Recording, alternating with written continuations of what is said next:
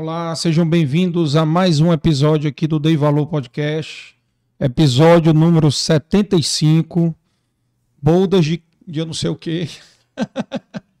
de algodão. É, diamante é 70, né? é, pessoal, aqueles recados iniciais. Quem está chegando agora no Dei Valor, se inscreva no canal para ajudar a, o canal a ter uma relevância dentro do canal do YouTube, dentro do YouTube, para que esse, os episódios do, do Dei Valor cheguem no maior número possível de pessoas que possam inspirar essas pessoas com a história dos convidados que a gente traz aqui, tá? É, lembrando também de vocês seguirem a gente no Instagram, certo? Dei Valor Podcast no Instagram, né? Dei Valor Podcast no YouTube e Dei Valor Podcast no Spotify. O episódio de hoje vai estar disponível amanhã no Spotify para quem gosta de, de ouvir viajando ou fazendo é, exercícios, tá? Então, quem quiser também já deixa. Lembrando também de vocês já deixarem os comentários, tá? Aí no que, que vocês estão achando do episódio, fazerem pergunta para o nosso convidado e também vocês deixarem o foguinho, que o foguinho ajuda na relevância do algoritmo do YouTube. Então, a gente tá nesse meio digital, a gente tem que aprender aí os, os truques. E também vocês que ouvem ou estão assistindo e quiserem postar no Instagram, postem, marquem a gente, que a gente reposta também. Então, estão assistindo o Dei Valor, seja qual for a hora, postem aí que estão assistindo, marquem o Dei Valor Podcast, que a gente vai repostar. Ou tá ouvindo no carro, no, ou, ou no avião, onde for, pode marcar a gente que a gente reposta vocês, tá bom? E também estamos no TikTok, mas de uma maneira ainda muito muito tímida ainda lá. Não tem dancinha não lá. e também dando os recados, né, de quem quiser ajudar o Dei Valor Podcast, é, tem um QR Code na tela, tem um Pix é, na descrição do canal, então vocês podem ajudar aí também e agradecer aqui os nossos parceiros, patrocinadores, a Amarelo Saúde Mental, o Café Vitória. O senhor gosta de café, doutor Lauro? Não? Mas de qualquer maneira, o café é ah. é produzido lá em Pacuti, viu? Lá ah, que legal. É, ah, é? É, produzido lá. E também o nosso apoio institucional do Sistema FIEC, da Federação das Indústrias do Estado do Ceará, parceiro nosso aqui no Dei Valor, e os nossos apoiadores aqui, a BSPA, tá? Doutor Beto com certeza vai assistir aí o seu episódio. Biscoitos Bries, La Maison em casa, que o nosso convidado aqui já está degustando. E a Inova Comunicação e Inova Contabilidade. Lembrando que o podcast é uma produção da Dei Valor Produções, é mais assessoria em eventos. E agradecer ao nosso time aqui, o Valclides Tício, Juan, Yuri Efraim e Leonardo, que nos ajuda aqui a colocar o podcast no ar. Tá? E para para quem está assistindo e não conhece, tá? Fazer uma introdução inicial do nosso convidado, né? Que a gente tem é, espectadores de outros países, né? Da Itália e a gente recebeu um feedback assim para conhecer as pessoas, né? Inicialmente, né? O nosso convidado de hoje, Dr. Lauro Fiuza Júnior, ele é o homem que vai é o homem dos ventos do Brasil, fundador da Abeólica, da Associação Brasileira das Empresas de energia eólicas, né? Acho que o nome é esse mesmo. É. E empresário do setor há bastante tempo, né? Empresário, 52 anos. 52 anos só. E vai falar um pouco, obviamente, da trajetória dele, falar daí um pouco, um outro assunto que nós vamos entrar, o hidrogênio verde, né? Também vamos falar um pouco aí. Né? Tem muita coisa para falar, mas inicialmente vamos falar, conhecer um pouco mais dele, para a gente entrar dentro do grupo Servitec, né, que tem rompido barreiras aí, tem várias empresas em fundos de investimentos internacionais como parceiros. Né? Então a gente, ao longo desse episódio, a gente vai falar aqui né, da, da, do que, que a Servitec vem fazendo, né? E mandar aqui, de antemão, já mandar um abraço aqui para a dona Beatriz, né? Que está assistindo com certeza, para o Laurinho, que está lá no Canadá assistindo, né? É. Tá lá no Canadá, o Pedrinho, Pedro Grande, Pedro Fiuza, e a Bia também, né? E outra, outra coisa que nós vamos falar aqui também, né? Não só da experiência dele nas entidades de classe, como fundador da Beólica, como a experiência dele como presidente do SIC, né? Que, e também é, mais recentemente, né, é o Instituto Beatriz Lauro Fiuza, né? Então vamos falar um pouco também disso daí.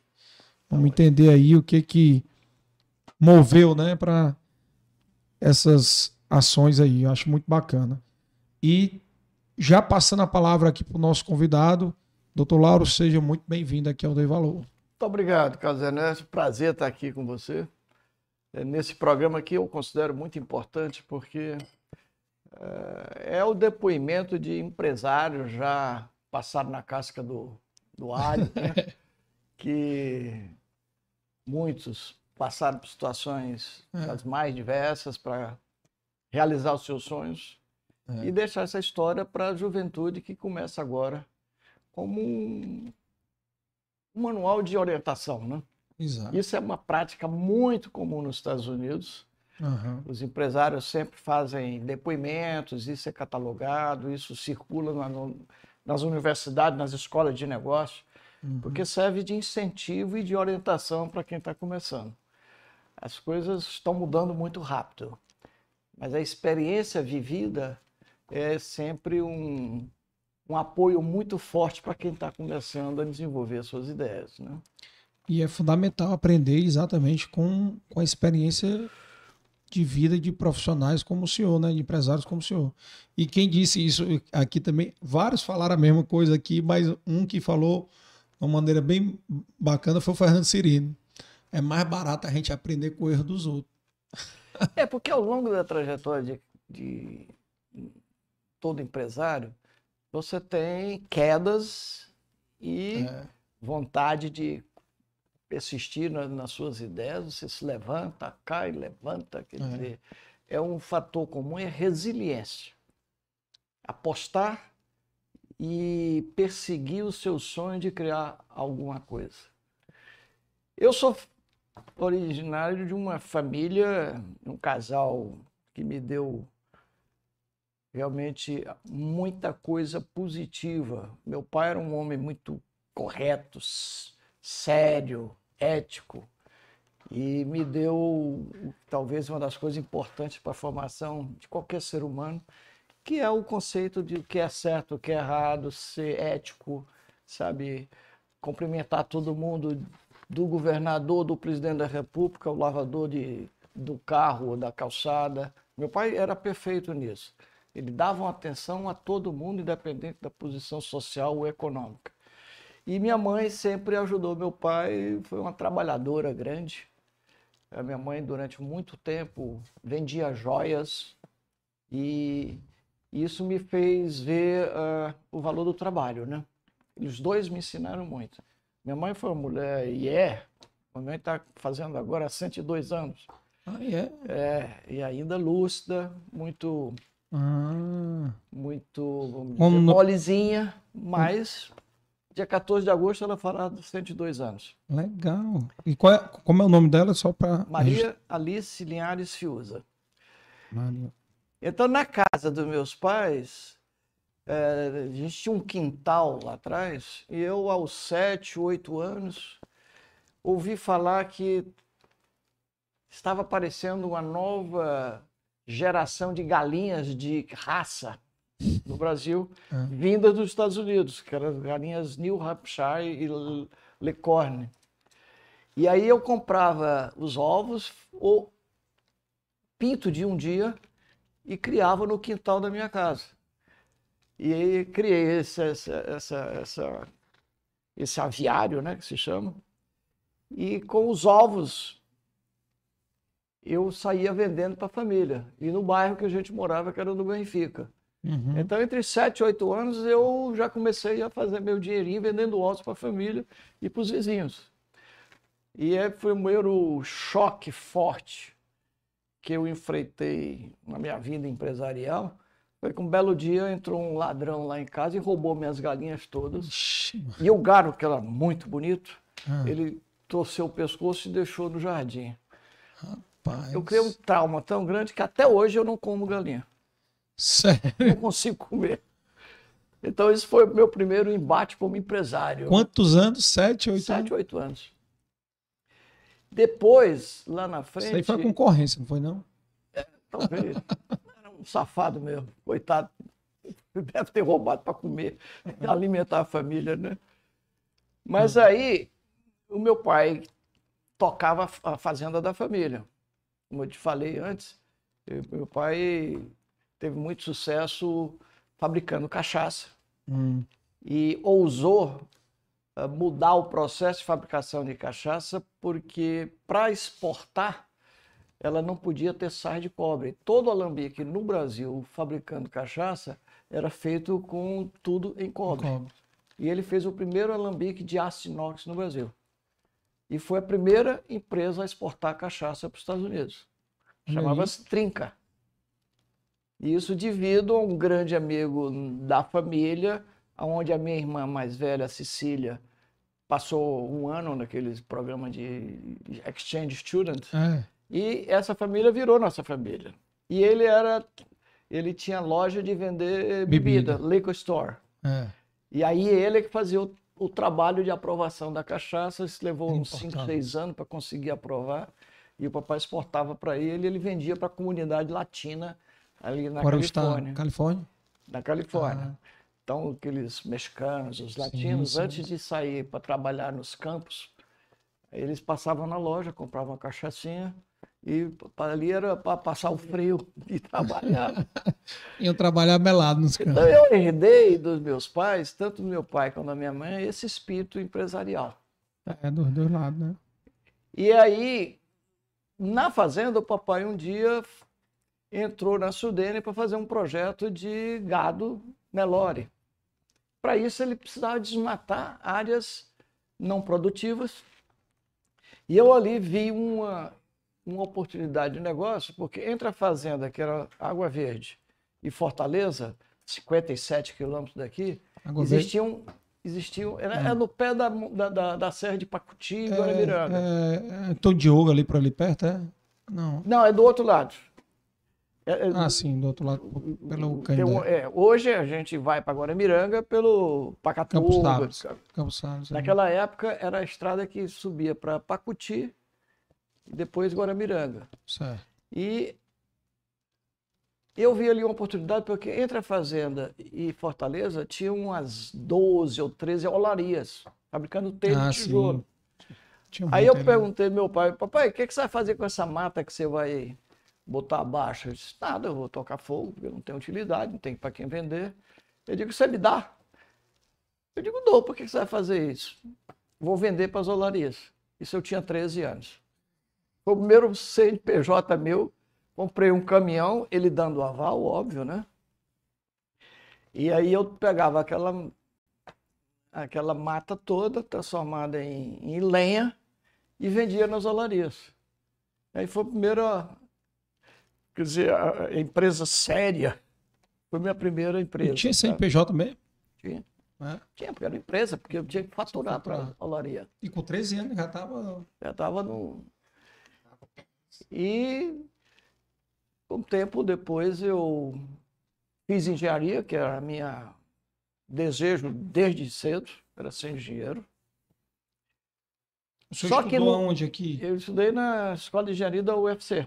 É. Não, mas primeiro Não, grau. Assim, no, na minha vida escolar, primeiro eu fui do Cristos, desde uhum. a alfabetização, com o doutor Carvalho Rocha. E do Cristo eu fui para o Cearense, foi uma, uma passagem muito boa em ambas entidades de altíssimo nível. Uhum. E do Cristo e do, do Colégio Cearense eu uh, fui para o Colégio Militar. Ah, enfermeiro militar. Então fui da primeira turma do Colégio Militar de Fortaleza, porque tinha sido o Colégio Militar do Ceará, lá atrás, hum. depois transformou em, em, em, escola preparatória, e aí voltou a ser Colégio Militar. Então, na primeira turma de 62, nós saímos em 64, é, eu entrei no Colégio Militar, e que Quer dizer, essa passagem de um colégio muito bom que era o Cristo, da formação religiosa, ah. gente de altíssimo nível. Depois, numa escola marista, também muito boa orientação. É. Fiz amizades que são meus amigos até hoje. E depois o Colégio Militar, uma educação muito correta, também muito boa. De valores, de pontualidade. E aí, uma passagem. Quando eu entrei na escola de engenharia, o primeiro choque foi pontualidade. Porque no colégio militar, a aula começava às nove, só que cinco para nós nós tínhamos que estar na sala de aula. Quando o professor entrava, todo mundo se levantava, ele mandava sentar e começava a aula. Primeira aula minha na escola de engenharia, o professor chegou atrasado 20 minutos. E já começou a, o choque da realidade da bagunça que nós somos, né? Na UFC, né? Na UFC. Mas foi excelente escola. Mas eu estava te contando o seguinte: para entrar, fazer o primeiro vestibular, pela primeira vez caiu uma matéria que chamava-se ótica. Só passou um aluno. Todos nós fomos eliminados na primeira chamada. Aí tiveram que fazer a segunda chamada porque não podia fazer o curso com um aluno.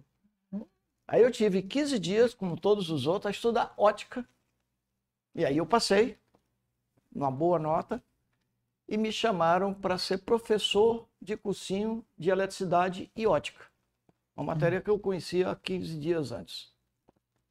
Aí foi um choque também de ser professor. O dono do cursinho, você conhece bem, o Vanley Melo e, e, e, o. Oh, meu Deus do céu. O dono do, do, do, dos hotéis Marreco. É, é Deval, não. Bom. Do, do Mareiro, não? Do Mareiro. É. Seu Demerval. Demerval. Demerval Diniz. Duas figuras fantásticas.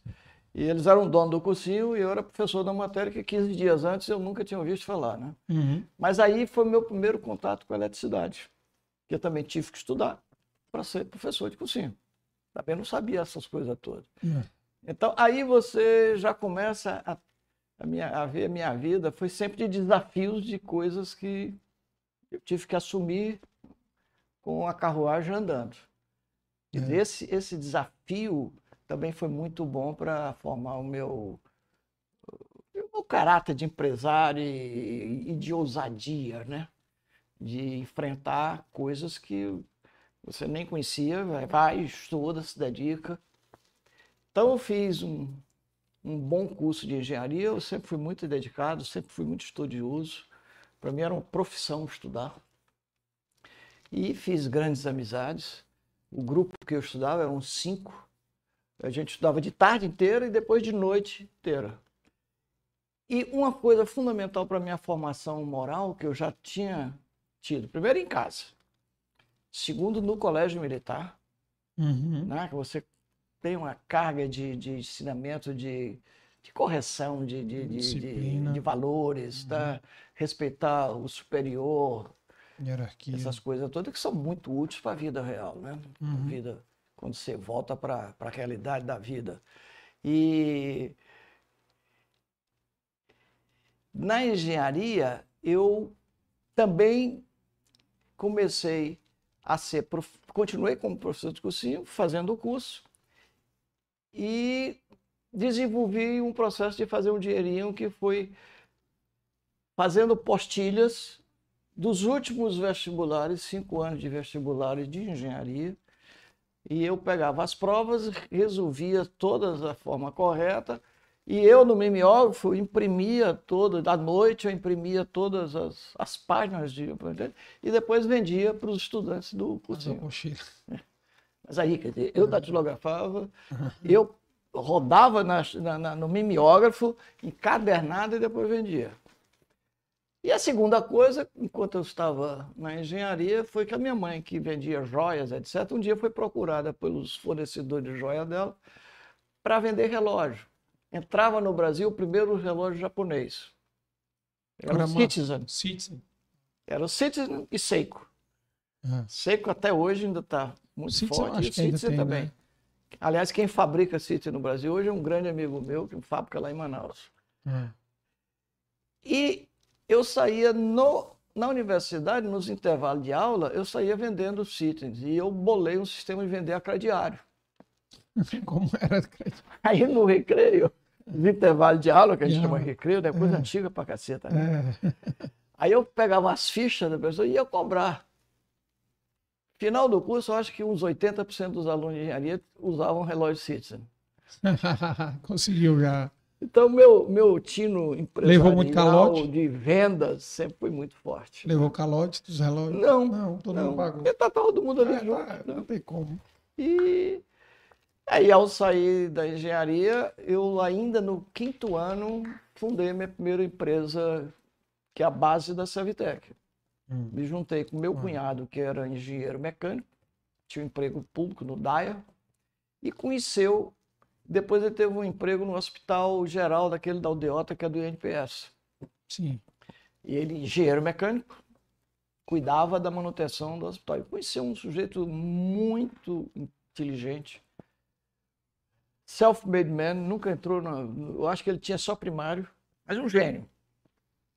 E aí nós três fundamos uma empresa de ar-condicionado. Central. Central de ar-condicionado. É. E eu sabia Qual de ano ar... isso? Isso em 1969. Fundar uma empresa em 1 de janeiro de 1969. Eu ainda estava no, no quinto ano. O meu último ano da engenharia foi assim muito sofrível, porque eu estava mais ligado na empresa Certo. do que na universidade. Nossa. E eu me lembro que nas provas finais, eu preenchia a prova, levava o professor, pô, isso aqui já dá para passar? Dá. Então, tchau, vamos embora. Espera aí, rapaz, vai terminar a prova. Não, não, não, eu tenho que fazer. E aí começou a empresa. A, a- a nossa empresa tinha sede na casa dos meus pais. Meu pai, nessa época, tinha vendido as empresas e tocava a sua fazenda. Hum. E o escritório dele era da, onde tinha sido a garagem da nossa casa na 13 de maio. E aí ele me deu um lugarzinho para botar minha mesa e tinha duas gavetas, aveire e dever. Era tudo que a gente sabia. A mesa, a gaveta que entrava o dinheiro e a gaveta que, que tinha saía. os pagamentos a fazer, né? É. E no fim da tarde, o meu cunhado, que era funcionário do DAIA, na época, já tinha Ah. saído do, do hospital, ele, seis horas, terminava o dia dele comigo. E o outro passava o dia fazendo as obras também. Então, esse era o nosso escritório. Uma mesa com três cadeiras e duas gavetas. Uma mesa, né? Uma mesa. E na, e na- e na sala do meu pai. Aham. Então, nós fomos representantes para entrar nisso de uma empresa de São Paulo que estava fazendo a primeira fábrica no Nordeste, na Bahia. Hum. Chamava-se Tec Frio. Hum. E lá eu aprendi muito rapidamente como não se deve fazer as coisas. Os nossos equipamentos quebravam com uma facilidade muito grande. Eu tinha problemas para burro de manutenção. Teve a época que eu, eu tinha que, no centro da cidade, eu tinha que trocar de calçada quando eu via um cliente chegando, porque eu sabia que era reclamação. Reclamação. Mas isso, o que parece ridículo, mas isso, eh, também faz base da, da, da, da formação de você. Como eu aprendi tudo muito rapidamente como não se deve fazer as coisas. Eu querendo fazer as coisas direito, meu sócio também, mas o, o, o nosso patrão, que era o fabricante de equipamento, eu era revendedor, é, da pior Não ajudava. qualidade. E aí o meu sócio ganhou dessa turma o direito de fazer um curso nos Estados Unidos sobre ar-condicionado. Uma fábrica que emprestava tecnologia para esses brasileiros. Hum. E o diabo é o seguinte: eu não jamais representava eles. Decidimos fazer os nossos projetos e fazer o contrato direto com os nossos clientes. Antes eu era representante do cara. A gente fazia mão de obra para as obras dele. Quem fechava o contrato era, um, ah, era a Tec Frio. E aí chegou o primeiro projeto para ser executado. Eu nunca tinha desenhado, projetado nenhum sistema. Então, de noite, eu ia estudar nos manuais de ar-condicionado e projetar a obra. Eh, Meu cunhado, quando chegou de volta, depois de três meses, a obra estava pronta. Então, eu aprendi na necessidade, no desafio. Eu não tinha a quem apelar. E eu estudei, desenvolvi o projeto e desenhava na prancheta. Fazer tudo. E durante o dia eu tocava a empresa, de noite eu estudando.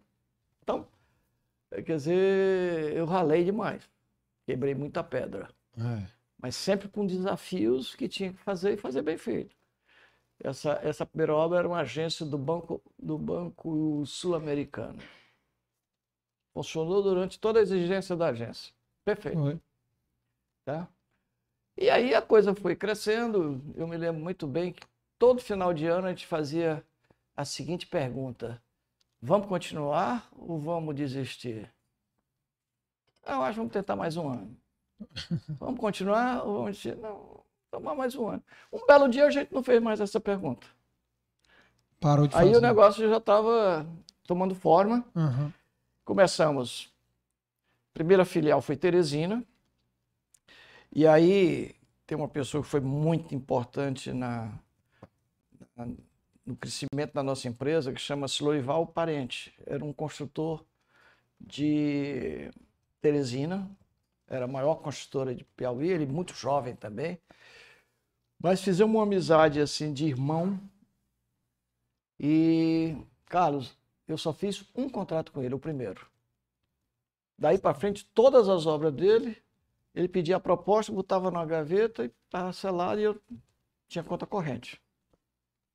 Lorival foi quem construiu esse prédio do Ministério da Fazenda aqui, que na época foi um ícone de prédio novo, bonito. Aqui na Carlos Vasconcelos, né? Projetado pelo Bossói.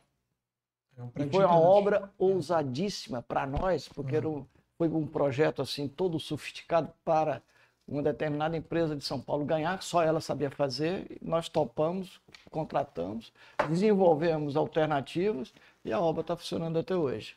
É. Então, uma série de desafios que nos fez ser muito criativos e ousados.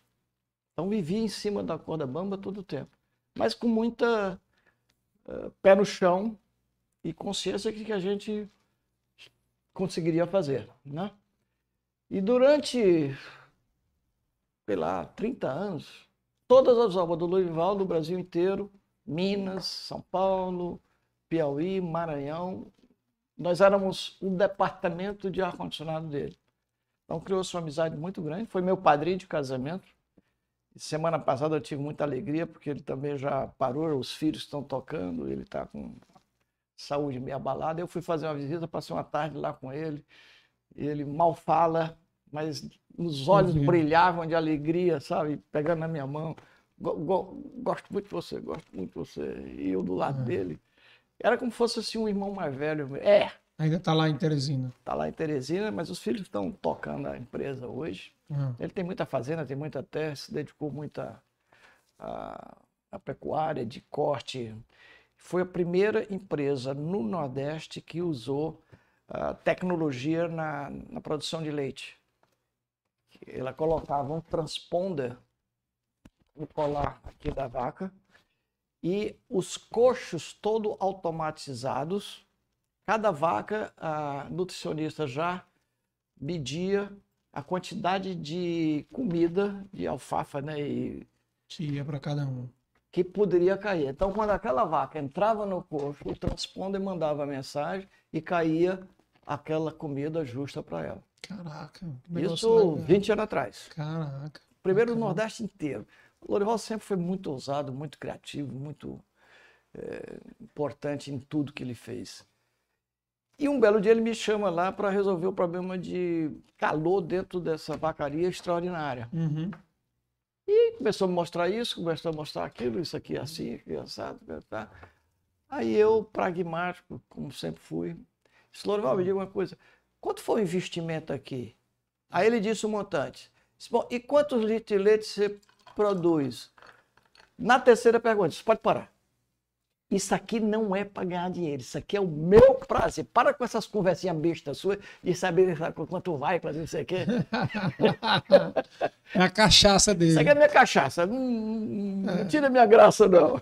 Aí caímos na risada, tomamos isso. Mas hum. é, é, é, um irmão mais velho meu, quase pai, que eu, eu adoro ele. Bacana. Mas aí, essa empresa começou no Piauí, depois nós fomos para Pernambuco, depois nós fomos para Maranhão, depois nós fomos para Bahia, depois nós chegamos em Brasília. Brasília, então, foi um, um, um alavancador do nosso crescimento muito forte. Porque Oscar Niemeyer projetou todos os prédios de Brasília para não ter ar-condicionado porque ele achava que estava no meio do é, central, sim. ventilado. Então, à medida que a cidade foi crescendo, foi mostrando que isso não funcionava. Né? Então nós entramos exatamente nessa fase e que tinha uma empresa, era maior do Brasil, que estava fazendo todas as obras. Nós entramos para furar e fomos muito bem sucedidos. E fizemos muita obra. Eles devem ter adorado que vocês entraram. Adoraram tanto que quebraram. Foi. E quem comprou a empresa? Vocês. Eu comprei a empresa deles. Foi. Que Com bom. isso, nós fomos para o Rio, que era a matriz deles. Ah. E do Rio eu cheguei à conclusão que tinha que ficar em São Paulo. Quando eu transportei a sede da Servitec para São Paulo. O nome da empresa era Servitec? Sempre foi. Sempre a foi. empresa, quando vocês compraram, era, quando Não, o senhor comprou, era Servitec? era Sebex e Brasil. Ah, tá. Aí eu comprei os ativos deles, Sim. o nome. Nome. Mudou o CNPJ. A estrutura. Depois. Não, eu, eu comprei os ativos. Certo. Mas ficou como a sucessora do grupo Sebex e Brasil. Entendi. Tá? Essa empresa faliu, quebrou e absorvemos toda a estrutura de pessoal, gente de altíssima qualidade, tá fazendo obra de grande porte, etc. E aí nosso crescimento consolidou. E durante. Que ano foi isso, mais ou menos? Acho que foi 94 para 95. Fundei em 69, quer dizer, quase 20 anos depois, né? Aí Mas... ficamos a maior empresa do Brasil durante 20 anos. Foi. Mas aí o senhor era só especializado em ar-condicionado? Ar-condicionado. Quando nós compramos essa divisão deles no Rio, que era Sei Brasil, ah. que era especializada em refrigeração também, industrial. Certo. Aí nós absorvemos toda a equipe e passamos a fazer também refrigeração. E no Rio, o maior cliente era a, a, a Brahma. Ambev, que tinha comprado, que, que hoje é a Ambev, que é. tinha comprado a, a de São Paulo, Antártica, Antártica. com dinheiro. Né? E a maior obra da, deles na época foi uma grande fábrica de cerveja lá no Rio de Janeiro. E nós fizemos essa obra. Foi a maior obra de refrigeração da América Latina em todos os tempos. Eram 8 mil toneladas, para a gente assim, uma coisa extraordinária. É, e fizemos mais umas seis ou sete da Brahma, com elas funcionando, trocando todo o sistema. Dizer, muita tecnologia que esse time tinha. Tá? Sem parar de fabricar, a gente trocava todo o sistema de refrigeração. Se chegar a fazer daqui, não? Não, a daqui não, que já estava pronta. Foi a época que a Sem Brasil fazia. Ah, tá. Eu entrei na fábrica de fazer essa de Campo Grande. É. Ah, chama... não, essa daqui é do começo da década de 80, é, eu acho, né? É, a gente já estava em 90 já, e tantos, né? Mas então a gente evoluiu para fazer refrigeração, depois entramos em ventilação e um belo dia, numa discussão interna nossa, a gente começou a discutir sobre qual é o nosso negócio, qual é o nosso negócio, qual é o negócio. E aí eu tive a chance de ser convidado para fazer um programa de pós-graduação em Harvard uhum. para presidentes e CEO de empresas. É um programa de três anos que você passa um mês por ano lá, trancado como aluno, morando na escola, é, tendo aula até meia-noite, acordando 5 horas da manhã, e ao mesmo tempo eu tocando a parte financeira da empresa, de lá. Não tinha Wi-Fi, nem tinha telefone, né? Era fax. Para o ano isso aí? 90? 95, 6 e 7. É. E foi uma fase muito difícil para mim, porque pouco tempo antes a gente tinha ganho o sistema de ventilação do, do metrô de São Paulo na Avenida Faria Lima. É uma obra gigantesca para nós. Recebi o sinal que eu tive compromissos políticos a assumir, naquela época existia isso. Ah. E nunca mais recebi um tostão. E aí comecei Novidade, a me endividar, né? Me dividei, me dividei, me dividei, me dividei, me dividei, foi tocando água até que a gente entrou em parafuso. Foram hum. tempos muito pesados, muito difíceis. E que eu, aí é que eu digo o valor das amizades, quer dizer, e do teu, do teu pedigree, do, da sua maneira de ser correta, etc. Fui ajudado por muita gente, amigos que eu não sabia que eu tinha. E aí eu fui salvo por uma, por uma ação jurídica chamada cautelar, uhum. em que o, o juiz determina, analisa a posição da empresa que tem como te pagar, mas precisa de tempo. Tá? Isso freia, te dá três anos para você ter um Era tipo uma recuperação. O que hoje é comum é, que a recuperação é RJ. Então foi, eu fui um dos Aquela... pioneiros a ter esse direito. Em 97, por aí? 95. 95. Eu estava nesse momento quando fui convidado para Harvard. Mas aí, quando eu conheci, fui muito ajudado por muita gente, e eu me lembro uma pessoa que eu procurei que podia me ajudar, e disse, olha, eu não vou te ajudar porque eu sei que você deve ter feito tudo correto, você não tem culpado. Mas eu vou lhe ajudar pelo você é filho do Lauro Fiuza e da Dona Maria. Olha aí. Que eu sei que são pessoas corretíssimas, ele deve ter te ensinado bem. Tá? Uhum. Quer dizer, ah, isso eu carrego comigo porque a gente tenta transmitir para os filhos a mesma coisa, né? Nome, seriedade, é. fazer as coisas de correta. Gratidão. Gratidão. E ele não era tão amigo do meu pai, não, mas sabia a minha origem, né? Conhecia, sou admirador do seu pai, da sua mãe. Então, vou te ajudar. E aí, com essa folga de tempo, Aí eu comecei a negociar com os bancos todos. Pô, em três anos eu tinha liquidado com todos os bancos, menos três que foram encampados pelo Banco Central. Tinha sido incorporado naquela época, né? Incorporado. Aí o Banco Aquela Central... época foi a época de crise no sistema financeiro total, Aí, né? Isso levou muito tempo para é. sanar, tá? Mas o meu crédito sempre foi muito bom, mesmo assim.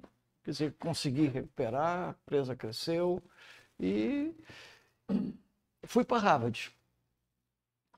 E Harvard, desde o primeiro dia até o último dia do terceiro ano, mas durante o, o período que passava um mês lá e vinha, trabalhava, depois no ano seguinte ia e depois voltava. Mas desde o primeiro momento eu fui martelado por dois professores. Um que perguntava sempre: qual é o teu negócio? Começava a aula dizendo assim, pegava um de nós e dizia, qual é o teu negócio? Aí a pessoa dizia qual era o negócio dele e ele começava a aula. No dia que ele me perguntou, eu não sabia qual era o meu negócio. Eu fazia ar-condicionado, refrigeração, ventilação. Estava começando a desenvolver com os franceses um hotel aqui do Cumbuco, era o hotel dos franceses. Eu tinha loteamento de terreno, eu tinha fazenda, que eu plantava jojoba, fruta, exportava fruta para a Europa.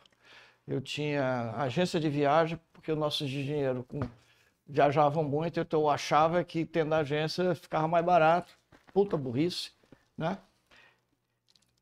Primeiro ano eu voltei para o Brasil, fui fazer uma lavagem cerebral e encontrei três empresas que a gente tinha. Ganhava dinheiro numa enterrava nas outras 13, 12, né? Aí, Carlos, eu comecei com meus sócios a resolver a nossa vida terminando esses negócios para se dedicar a um negócio. Isso deu folga para a gente liquidar com os bancos e em três anos a nossa empresa faturava dez vezes mais. Olha aí. E tem uma passagem muito interessante disso. Eu fiz uma enquete lá para saber de todos os colegas, que eram 144. Só tinham 12 que tinha mais de um negócio. Eram os 12 brasileiros. Tempo de inflação alta. E eu fiquei matutando, como se diz, do passado, né? Para descobrir que, que, por que, que isso acontece no Brasil. Uhum. Inflação alta, todo mundo botava vários ovos em várias cestas para saber qual é que ia dar certo e qual é que ia dar errado. Então tinha um volume de espalhar e isso é péssimo, porque você tira o foco. É. É o medo também da intervenção do governo né, no setor. Mas era não, mais do que tudo, é, uns negócios para frente, outros não dava. A uhum. inflação é um desastre. E nós estamos num momento de muita atenção. É. Só que naquela época a inflação era de 70% ao ano. Né? Chegou o limite no governo Sarney de ser 3.600% no ano. Aí veio o plano cruzado e liquidou esse troço todo depois de 10 anos de tentativa, né? É. Mas voltando ao ponto, Aí eu voltei com meu sócio e começamos a sair de tudo que a gente não era o nosso. Começou objetivo. a vender os negócios. Começamos a vender. Não, e, e, e passando as empresas para os meus ex-diretores executivos. Você quer ficar com essa empresa? Então, tchau. Fica com isso, fica com isso, sem fazer conta. E todos ficaram bem sucedidos, porque a diferença é quando você está focado num negócio, é. você se dedica integralmente a ele, você vai para frente. Quando você tem 13 negócios simultâneos, é impossível você, você dar, conta. dar conta. Isso é coisa para grupo muito grande. E eu me lembro que eu perguntei a um colega lá, na minha enquete, qual era o negócio dele. Ele era nascido no Peru e criado na Flórida, família judia. Aí eu perguntei, Peter, qual é o teu negócio? Ele disse, não, eu fabrico degrau de madeira. Ah, você fabrica escada de madeira? Não, não, não, não. Eu fabrico o degrau. Quem fabrica a fábrica. Que é... Os meus do... clientes, eles fazem as escadas do jeito que ele quer. Sabe quanto faturava há 20 anos atrás? Ah. 800 milhões de dólares. Por ano. Não faço ideia do tamanho que está hoje a empresa dele. Aí caiu a ficha. Disse, pô, que burrice nós estamos fazendo, né? E aí a empresa começou a desenvolver. E aí a gente, olhando para dentro, diz, o nosso negócio é Chegamos à conclusão, cara, que nosso negócio era trabalhar com energia. O que é um, um sistema de ar-condicionado? Você pega a energia de um lado, passa numa máquina e transforma em conforto, água gelada, né? processo industrial. Vento gelado. É, vento gelado. armazena ele, como a Dilma queria fazer. É, olha aí. Então, o negócio era trabalhar. Até hoje, o nosso slogan é trabalhando com energia. Tá? Uhum. Com isso, a gente começou a pensar, então, se esse é o nosso negócio, como é que a gente pode crescer? Aí fomos fazer cogeração. Cogeração é você pegar um combustível e transformar em várias, uh, vários produtos. Uhum. Por exemplo, se você pega uh, gás natural, passa numa turbina, ela produz uh, vapor, ou pode produzir água gelada, ou pode produzir outras coisas. Então, cogeração para um shopping center, por exemplo. Você produz energia elétrica para o shopping, água gelada para o ar-condicionado.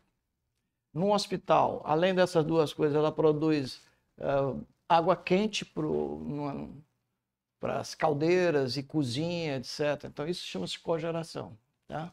Um desdobramento do mesmo combustível. Aí nós entramos em cogeração. Era o período que eu estava em Harvard. E um dos colegas meus, um dia, disse: Laura, eu queria conversar contigo.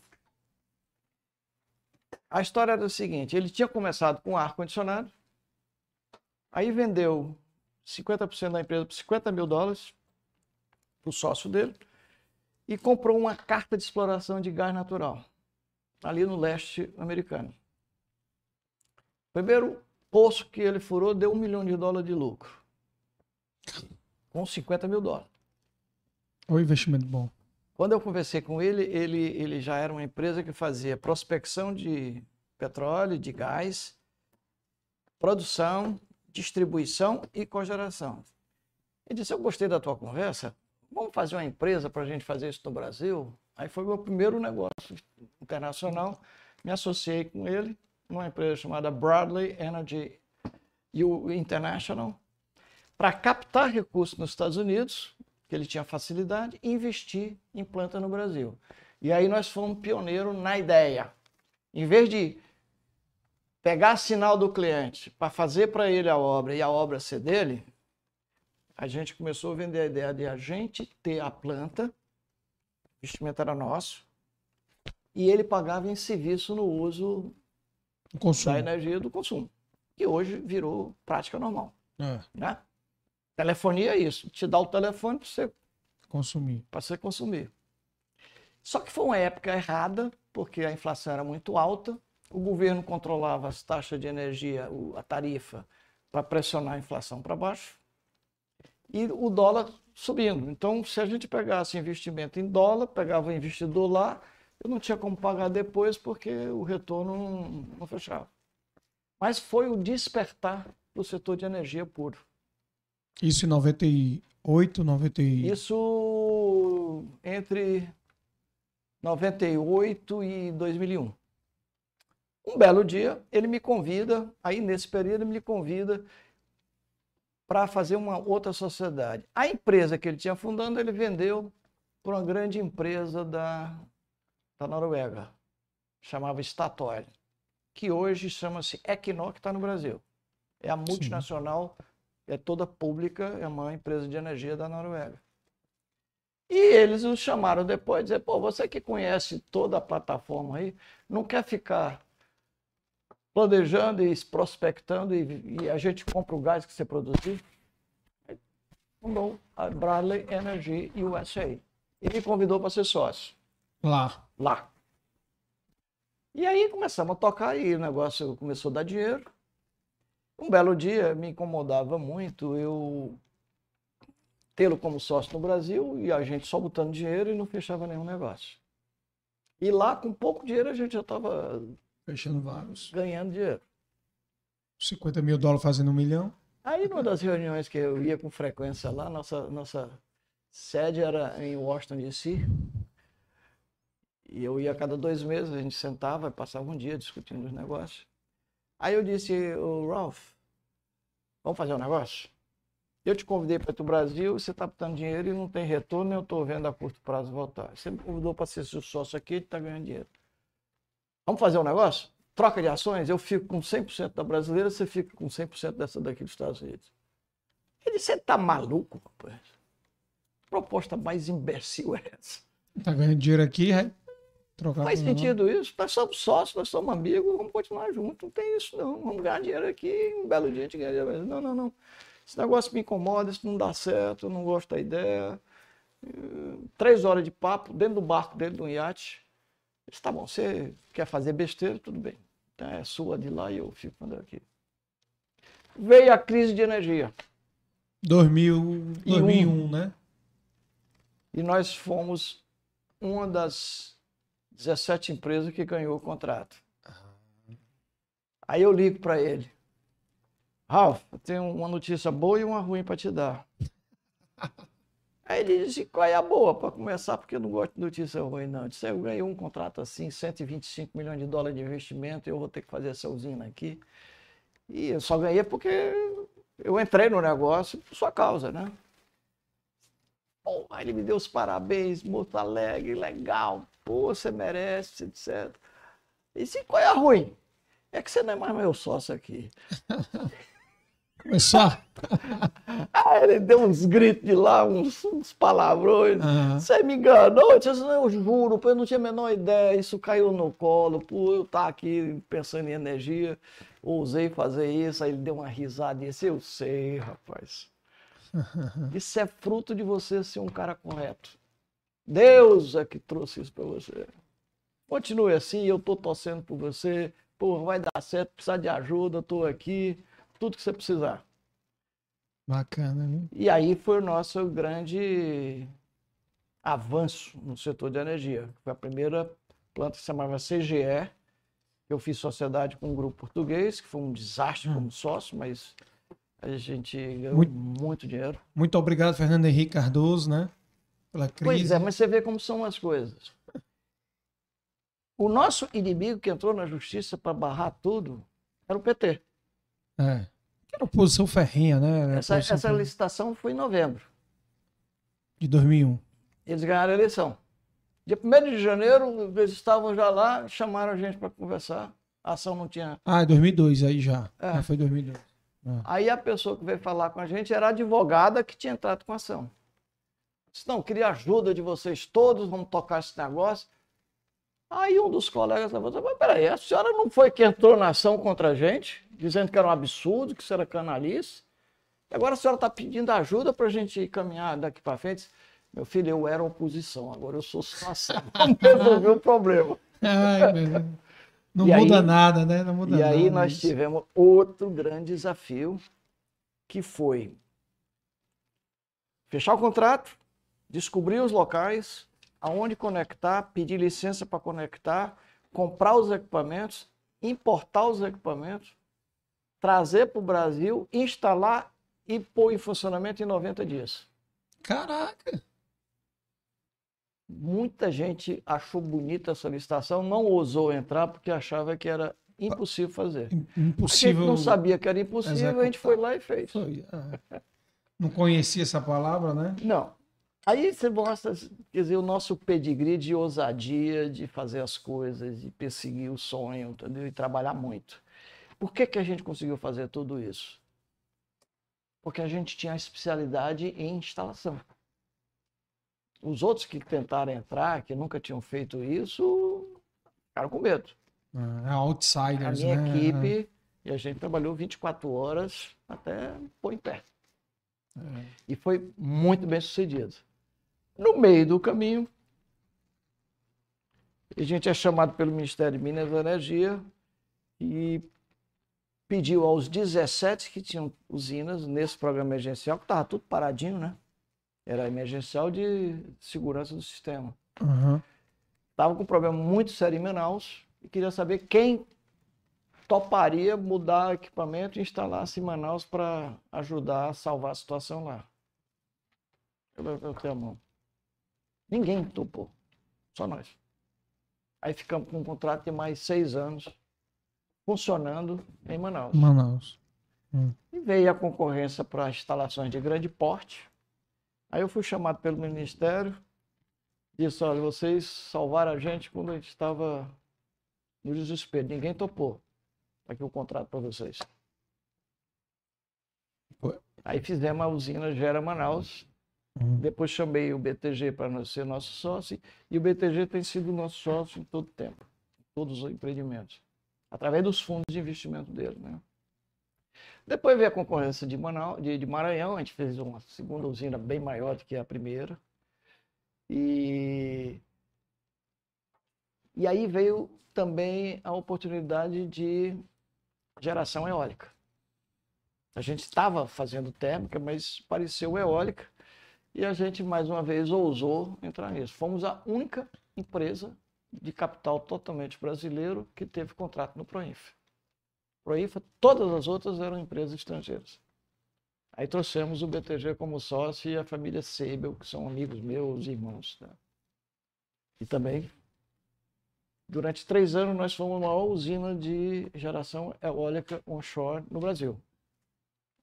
Foi aqui feito no, lá na Canoa Quebrada, no Aracati, um terreno Sim. que é nosso, e uma outra parte ali na Taíba, né? É. Esse projeto, depois de três anos funcionando, a gente vendeu para a CPFL.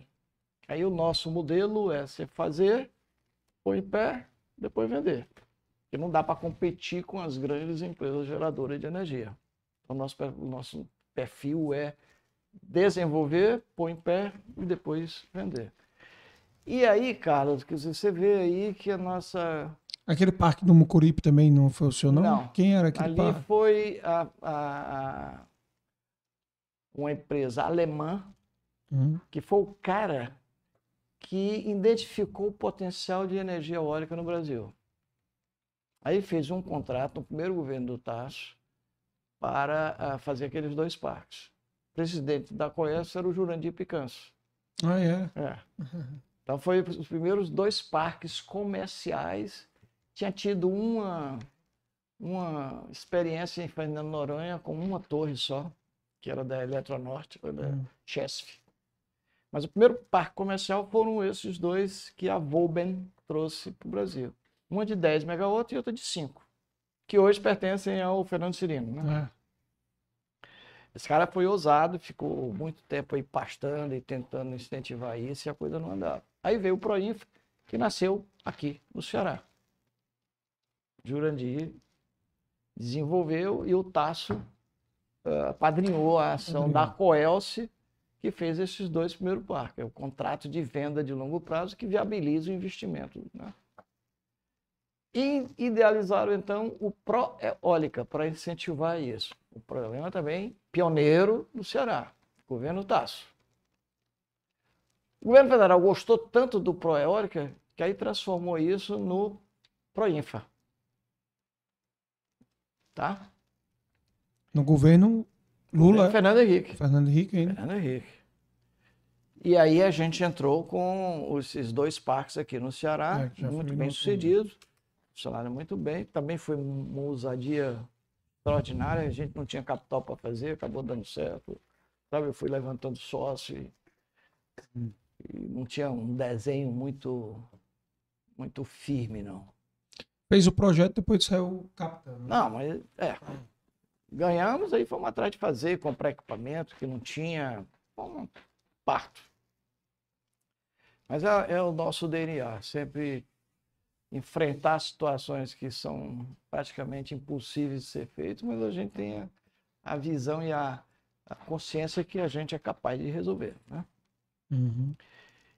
E do, do, do, desses dois parques, que depois de três anos a gente vendeu para a CPFL num valor substancialmente grande, que gerou capital para a gente fazer o que a gente está fazendo até hoje. Quer dizer, primeiro o CGE, e rendeu bom capital. Aí a gente pôs nos parques do de eólica. E aí vendemos e o bolo cresceu, né? Então, nosso pedigree tem sido sempre buscar sócios que tenham aquilo que a gente não tem e que a gente seja para eles o que eles não têm. É juntar competência técnica com quem tem capital. capital de lá para cá a gente tem sido muito bem sucedido nisso. A grande maioria das joint ventures que a gente tem são negócios que nos procuram pela fama, pela, pela história. Experiência. Hoje nós temos a empresa com 52 anos de existência, né? Uhum. Foi 69. Quer dizer, foi mudando a sua forma de trabalhar, mas a gente tem a consciência que nós nunca saímos do do, da linha mestre, que é trabalhar com energia. Tá? Foco sempre foi energia. É. E aí, por um, ah. não digo sorte, mas por uma evolução natural, gerar energia renovável virou realmente uma coisa muito importante para o mundo hoje, né? Fundamental, né? É, o que é o quadro que eu posso dizer para vocês? A ideia de criar a Beólica nasceu aqui no Ceará. Quem teve a ideia foi o Adão Linhares, que era secretário de Energia do TAS, trabalhando com a subsecretário e que continua como secretário de Energia atualmente. Do, entrou no Camilo, continua com a Isoldo, que é um cara extremamente competente, um sujeito que vem da, da Nuclebras, formado na Alemanha, em energia nuclear. Mas ao chegar, ele volta para o Ceará, ele é cearense, né? foi chamado pelo governo do TAS, pelo TAS, ele tem dado uma contribuição fantástica para ele. Os dois baluartes do setor de energia do Ceará são Jurandir Picanso e. E Adão Linhares. É. Os outros, nós outros entramos no, no trem já puxado por essas duas locomotivas, né?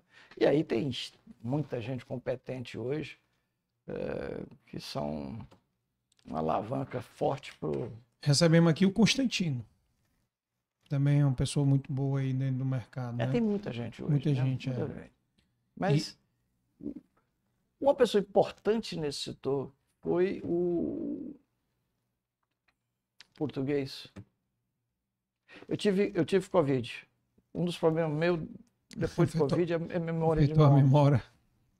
Me afetou muito. Me diga uma coisa, só o senhor falou dos investidores, dos parceiros, e aí eu tenho aqui a lista que eu tirei do site de vocês. Lista pequena, né? É. E aí o senhor fala aí qual foi a parceria com eles.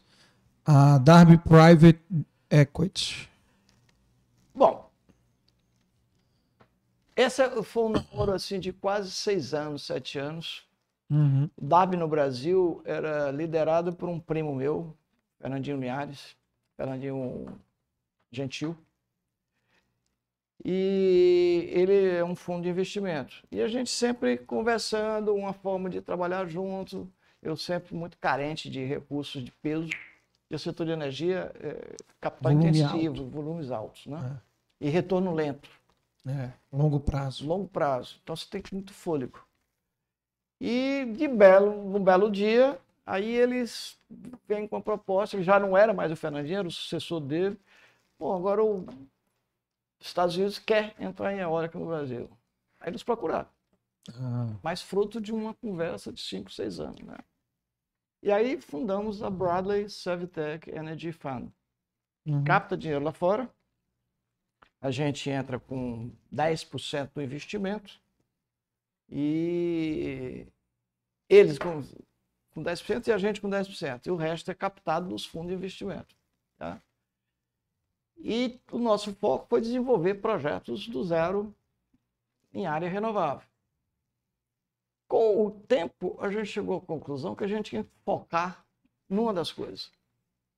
A gente tem PCH, são pequenas hidrelétricas, nós temos eólica, mas num determinado momento a gente passou a focar em solar, e solar distribuída. Essa empresa hoje tem parques solares em 14 estados do Brasil. Uhum. Em alguns já funcionando, outros em implantação, mas nós estamos cobrindo uma área muito grande. E tem estrutura própria, o CEO é um, é um cearense também, que tem um histórico de vida na área de engenharia muito, muito grande. É, Quem, essa, é? Quem é o CEO? Ele é o, é o Arthur Souza. O pai foi muitos anos da Telefônica aqui, é de família tradicional daqui. Sim, sim. E muito competente, depois foi CEO da Concremat, que foi comprada pelos chineses, e aí não se acostumou muito com Mandarim? Mandarim, aí a gente o convidou, é amigo dos, do Pedro e do Laurinho da vida inteira, né? E usou vir para uma empresa menor, mas que ele tem mais futuro. Está uhum. Indo muito bem, muito bem. Essa foi a primeira nessa área. É, teve a Franklin, né? Era é, é, do Franklin Templeton, que é um fundo de investimento muito grande nos Estados Unidos, que no Brasil tem a subsidiária chamada Darby, para investimento. Ah, tá. Como o Franklin Templeton, eles têm operações financeiras no Brasil. No Brasil. Tá? A Ware Super, First State Super. Esse é um fundo de investimento da Austrália, que é o nosso maior investidor como fundo de investimento. Eles têm 80% do, do investimento é deles. Ah, é? É. Então é... Mas esse é um modelo que a gente começou a perseguir e é o nosso mantra hoje. A gente é. entra uma parte do capital menor e o resto é captado no mercado. É. A busca de retorno do investimento, né? E, para isso vale muito a reputação e o, o, e o histórico da empresa para dar segurança que claro. aquilo que está se vendendo ou está se comprando vai ser bem executado e vai ser bem dirigido. Dirigido. Né? Então, esse foi o primeiro, é a segunda, porque a primeira foi com o Ralph. Uhum. Ah, recentemente, assim, com as duas térmicas que eu já falei, Manaus, nossos grandes parceiros é o Fundo de Investimento do BTG, tá? tá? BTG. e essa família Sebel, que continua, nós estamos desenvolvendo Hoje o capitão dessa história toda é o Laurinho. Comanda estudo lá do Canadá, ele vem uma semana assim, uma semana assim, ele sai do Canadá, vem para cá, vai e volta. Uhum. Ele aprendeu com o é. pai, que sai daqui para São Paulo, mas aí o, o, é. trajeto dele é mais longo. mais longo, viu? Esse trajeto dele aí é outro trajetozinho ruim, viu? Aí, essa junção agora com o Macquarie, também é um negócio que levou cinco anos de conversa. Uma forma de atuar e um dos grandes negócios deles é usina offshore. Que para nós é absolutamente desconhecido, mas a gente tem Totalmente. tudo, foi... correlato, né? É um projeto de calcaia, é isso, é? É, nós temos três projetos no Brasil. Um é em, Acaraú, ah. outro no Rio de Janeiro, Espírito Santo ali, e outro no Rio Grande do Sul. São três pontos considerados. Bom Isso, a escolha do terreno é fruto de muito investimento de pesquisa. de pesquisa com gente qualificada, grandes empresas que só fazem isso, né? A segunda fase é agora esperando a regulamentação e, o, e a lei que organize o processo, né? Coisa que nós aqui na Federação das Indústrias estamos trabalhando há muito tempo. Temos lá nesse grupo Jurandir, Adão, Uhum. Lúcio Bonfim, que tem uma sociedade com italianos e belgas, eu e um bocado de gente, tá? Uhum. Então, há, muito tempo que a gente está junto, trabalhando, influenciando o ministério, fazendo reunião com o ministério, pressionando político, Tem um, um, político que nos ajuda muito, que é o Danilo Fortes, que hoje Sim. é o, fundou até uma frente parlamentar de energia naval uhum. na Câmara. O outro é o, é senador João Paulo do Rio Grande do Norte, que é nosso parceiro desde o começo da Beólica. Ele da Petrobras uhum. e de repente vira senador. A sorte nossa, né? Coisa boa, né? É, ele é engenheiro, petróleo, é. bem formado, com muito tempo no exterior, um cara brilhante. E aí, a, esse é o, o, segundo sócio na área de energia renovável, né? Uhum. BTG e Família Sebes são os grandes sócios na área de térmica. E a gente entra nessa sociedade com tecnologia e operação. Né? Operação né? do negócio. É. É, tem outros investimentos aqui, como a Rio Bravo, Equatorial, Energia. Equatorial era a nossa sócia e foi comprada pelo, pelo, pelo BTG. Eles tinham 25%, BTG 25%. Uhum. Só que a Equatorial saiu de dentro do, do BTG. Então, quando a gente formou a sociedade, eles ficaram com o direito de, entre eles dois, um assumir a parte do outro, se houvesse. Já estavam prevendo, né? Uhum. Então, hoje, 50% é do fundo do BTG, 25% da família Seiba e 25% nosso. Certo. Então, é uma sociedade. Então, sempre a gente tem dois ou três investidores em cada projeto que são financeiros. Tá? E a gente é quem opera aqui com tecnologia, reuniões de conselhos mensais. Depois que está estruturado, a gente toca. E estamos desenvolvendo vários projetos agora com toda essa turma para fazer uma nova usina térmica a gás no Maranhão, uhum. os mesmos sócios. Para isso, precisa ter um porto, um terminal de gás, que a gente está desenvolvendo também, com um outro sócio que tem interesse nisso. E a bola rola todo dia, né? Todo dia é, aparece, coisa, aparece nova. coisa nova. Né? E na parte de energia, até antes de. Aliás, a gente pode até falar já mas eu queria também entender um pouquinho da, da. O senhor falou um pouco da Beólica, mas da sua participação nas entidades de classe, né? É, Como é que foi um outro lado da minha vida. Sempre... Esse lado paralelo aí. É, desde né? jovem, eu tenho um grupo de amigos liderados pelo Tasso a vida inteira. Ele sempre foi um cara brilhante, cabeça diferente de todo mundo. Tinha o Beni Veras, que era o grande guru do Tasso. Aí Assis Machado, Sérgio Machado, né? o Macedo, Amarilho. Amarilho. Então, esse grupo, Tarcísio, que tinha consultoria. Pai do Marcelo. Pai do Marcelo. Então, Tarcísio esse grupo Pinheiro. sempre pensou é. politicamente como mudar a história econômica nossa. Né? E daí nasceu a ideia do Flávio, que era presidente da Federação das Indústrias, de ressuscitar o centro industrial que estava paralisado, que foi o segundo centro industrial do Brasil. Primeiro foi na Bahia, segundo foi no Ceará. E que é mais velho que a FIEC. Pois é, foi o primeiro. É. Depois, quando Getúlio criou as federações das indústrias, o SIC perdeu importância e é. ficou lá hibernando. Ah, e o Zé Flávio entendeu que o Ceará precisava de lideranças jovens. E aí convidou o Beni Veras para liderar esse processo.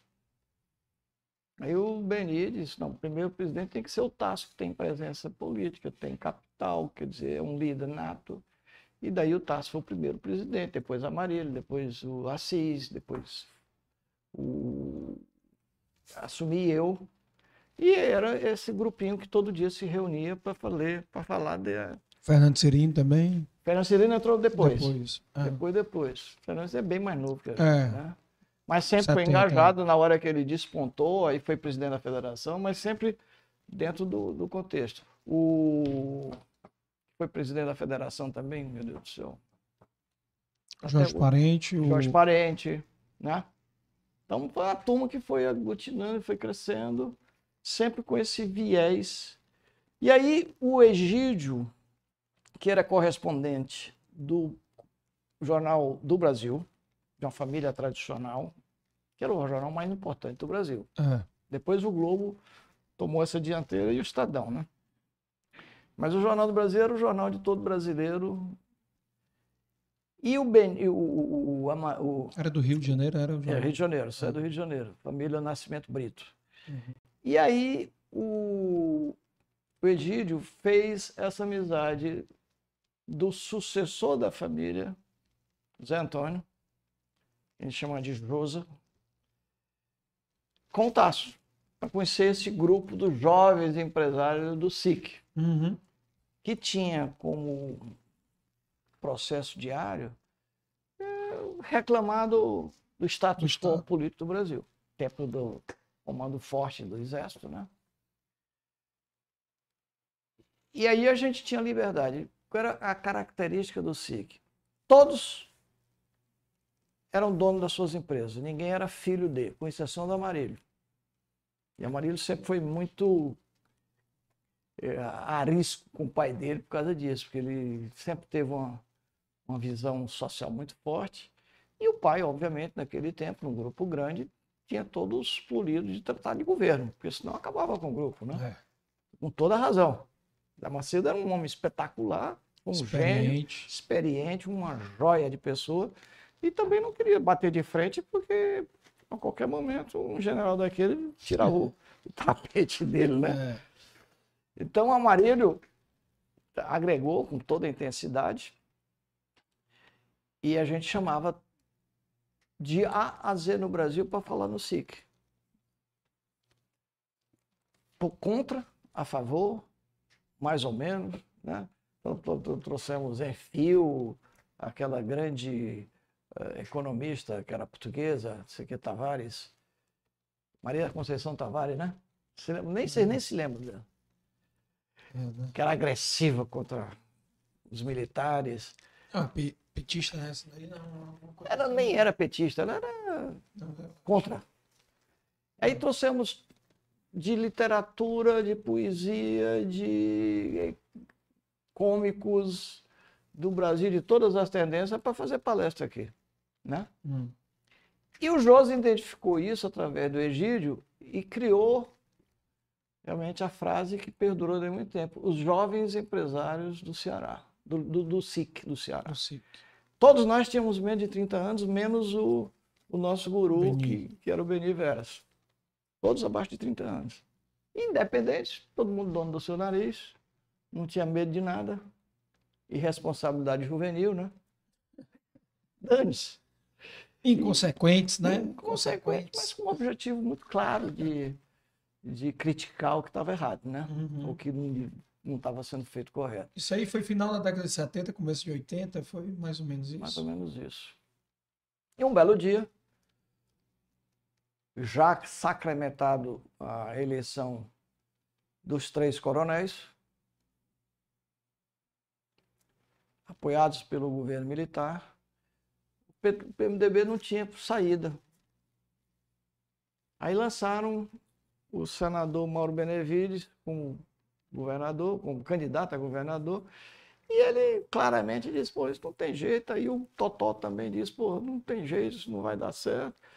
Aí sacar disse, pô, então chama um cara desse do SIC. Aí foram ao Beni para ser o candidato. Aí o Beni disse, não, de jeito nenhum. Quem tem que ser o candidato é o Tasso. Eu me lembro muito bem, o Tasso, a gente jogava sábado à noite, sempre tênis na casa dele. E um belo dia ele numa sacada de bola, ele sentiu uma dor no coração, tudinho. Aí foi para os Estados Unidos, pegou as primeiras cinco pontes da venda dele. Joga tênis. Não, a primeira pontada lá, né? Depois foi para Nova York, ele disse carregando uma mala da Renata cheia de peso na cabeça, saindo de loja para loja. Aí ele sentiu mais pesado, aí foram para o hospital. Mais não sei quantas. Aí não saiu de lá. Não, isso até chegar até na chegar lá. É. Aí eu me lembro muito bem quando ele voltou, eu fui esperá-lo em São Paulo e aí viemos para Fortaleza. E aí passei a fazer culpa com ele sábado à noite. Não podia mais jogar tênis. Aí, três semanas depois, ele me disse, pô, Laurinha, sabe o que aconteceu? Me ligaram aqui com a ideia de eu ser candidato a governador. Você vê que coisa mais louca? Eu, safenato, saindo de uma operação, sem nenhuma pretensão disso. Aí conversamos, etc. Aí ligou para o médico dele. O que, é que ele achava? Aí o médico disse: Maravilha! Você vai esquecer que operou, vai rejuvenescer, espetacular, vai, rapaz, topa, aceito, tem toda a minha aprovação. Ai, que médico doido. Mas é, ele tinha razão. É. Porque, Rejuvenescer numa campanha política. Não, porque o cara tira da cabeça a, a noia da, a noia cirurgia. Do, da, da, cirurgia. É. Tá certo? Se ele não tivesse feito isso, ia se recuperar, mas ia ser longo. Né? Você era o médico daqui ou lá? Não, o americano. A ah, quem ele que vai todo ano fazer a revisão dele. Né? Por isso que falam E aí, todos nós, eu parei de trabalhar três meses, todos nós fomos para a campanha. Eu me lembro que eu fui designado para abrir o comitê. Eu digo, como é que faz do comitê? O que, é que o comitê faz? Eu disse, papai, não sei não, vai abrir lá e toca, sei lá, bota umas mesas para o pessoal ir lá. e assim a gente abriu o primeiro comitê. Tá? Onde era o primeiro, o primeiro comitê? Lá na Jacarecanga. É. É, um quarteirão da, de onde depois eu mudei a sede da Servitec para perto. Mas enfim. E assim as coisas foram acontecendo. E aí o Sérgio Machado teve uma sacada. Foi a primeira vez no Brasil que alguém usou helicóptero para fazer campanha política. Qual foi? Helicóptero. Helicóptero, mas. Ah, tá indo para indo os comícios. Então, né? o Tassi fazia três, quatro comícios num dia, deslocando ah. de helicóptero. E uma equipe para cá, se ele fazia aqui, outra equipe aqui, ele fazia aqui. E assim, ah. campanha. Além de mostrar ao povo do interior a modernidade. É. Daí nasceu o galeguinho dos olhos azuis. Aquilo que a gente imaginava que era um cara rico ia ser hostilizado. Ah pelas camadas menos favorecidas, pelo contrário, ele passou a ser o ídolo. O ídolo, é mesmo. Coisa engraçada, né? É. Moderno, jovem, olho é. azul. Aí passou a ser o galeguinho de olho azul. É, meu irmão, meu irmão é, era alucinado por ele, por causa da música. Por causa da música. galeguinho dos olhos azul, galeguinho dos... Ficou até hoje.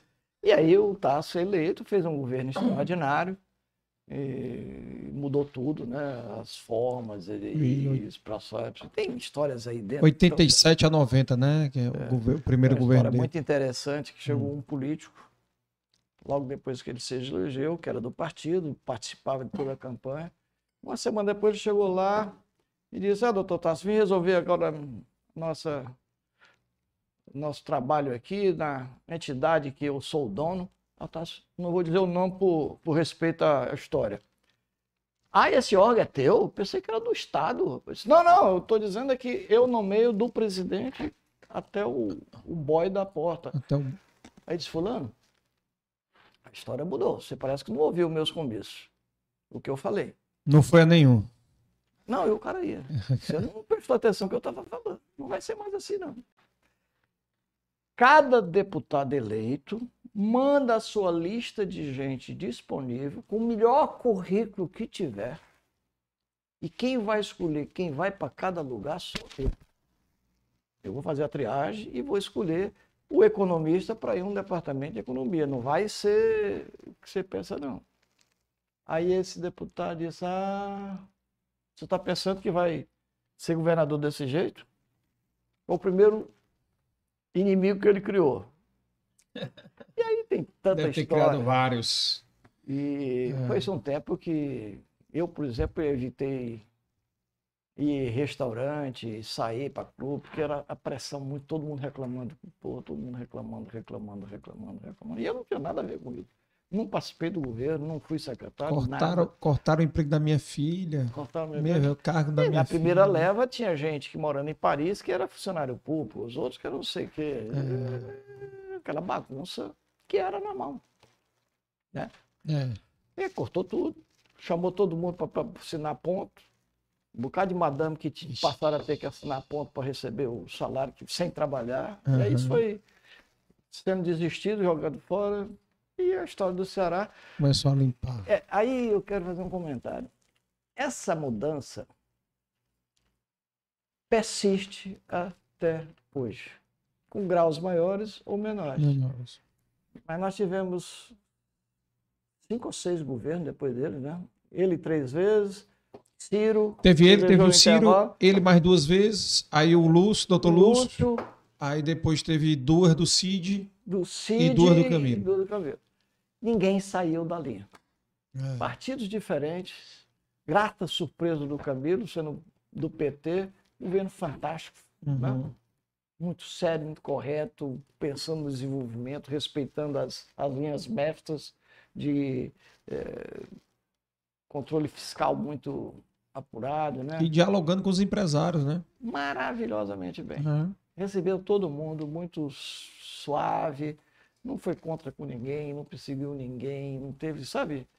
Isso me dá muito orgulho ver que é, ele teve um relacionamento a mentalidade bom. do Ceará mudou. Ele teve um relacionamento bom com com o Beto Student, né? Com, com o Ricardo. Direito dele. É, com o Ricardo Cavalcante. Passou a ter com o Ricardo também, que tem é. surpreendido positivamente muito, né? Total, total. Tive Substituir o Beto não é fácil, não. É, com certeza. Não é fácil, não. É. É. Imagina a responsabilidade que ele. Responsabilidade altíssima que ninguém é. teve antes. É. E está indo muito bem. Ricardo e... tem sido um grande líder, um grande presidente, trabalha insensável. E está colhendo os louros, né? Já, já nomeado aí pela sereia do, de ouro, né? Ah, tá. Todo dia está é. sendo homenageado pelo resultado que ele está entregando, ele fez, né? Na pandemia também. Mas isso, isso hum. mostra como o Ceará mudou, né? É. Acabou aquele empreguismo de eu não sei fazer nada, mas eu quero um emprego, né? É. Mas isso, isso continua. nós temos é. e agora estão sumindo. É. Olha, olha os grandes grupos do Ceará hoje. Né? É. Muitos. Vida, muitos. meu colega de carteira no Colégio Cearense, quando o pai, é. sofreu pra caceta aquele Ap Vida durante muito tempo muito e tempo. hoje vira número um do país. Três uhum. corações, não é do Ceará, mas está no Ceará. Raízes aqui já. Né? Raízes aqui, competentíssimos. O Arizinho. Aí vem o Arizinho, que é outro geração, fenômeno, é. mas também de uma tradição secular. Total, né? é. Aí tem todos esses aí que estão nomes nacionais que. Pague menos. Pague menos é outro. É. é outro Sensacional. Sensacional. A gente passa aqui mais duas horas contando quem são os. É. Fernando Cirino é um grande investidor, cabeça total, do lugar, fez um belo trabalho na federação. Presidente da federação com 40 anos, com a minha idade. A minha idade foi presidente da, da, da FIEC, né?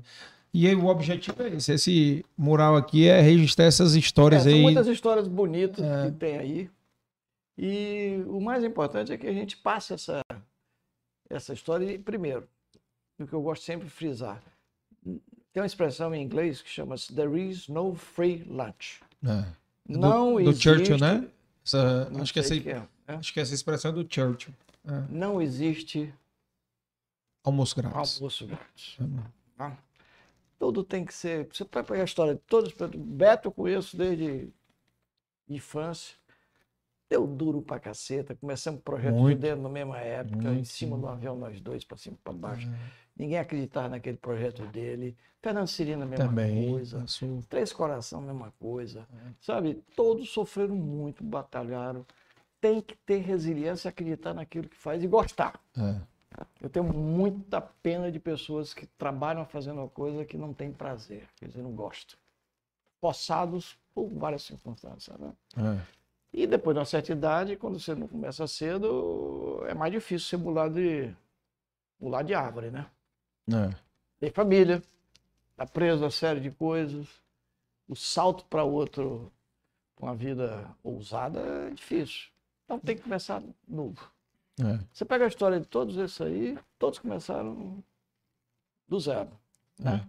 E todos. Eu não comecei do zero porque eu nasci numa família já é. bem estruturada, bem educado.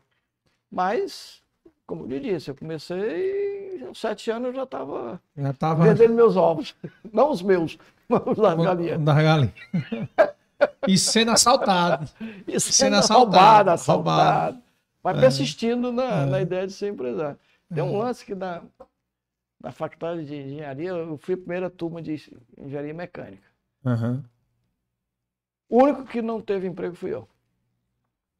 Foi empreender, né? E os meus colegas, rapaz, você é doido. Primeiro pega um emprego para a gente aprender a fazer as coisas, depois você faz o seu negócio, porra, e, e tinha emprego a toda prova, Petrobras, Telefônica, etc. Eu disse, não, não, não, não nasci para isso, não. não né? Todos são bem-sucedidos, mas eu fui para um outro caminho. É. E Aptidão, que é mais risco, né? né? É. Mas é característica Exato. de cada um. De cada um. Mas... Todos estão muito bem de vida, todos estão bem sucedidos, tá? em diferentes níveis, mas bem sucedidos. Quer dizer, o, a vida do empresário é mais ousada, né? Toma-se risco. Obviamente você tem que tomar risco calculado, não fazer loucura. É. Né? Como diz o, o Fernando Cirino aqui, aprender com o erro dos outros é mais barato.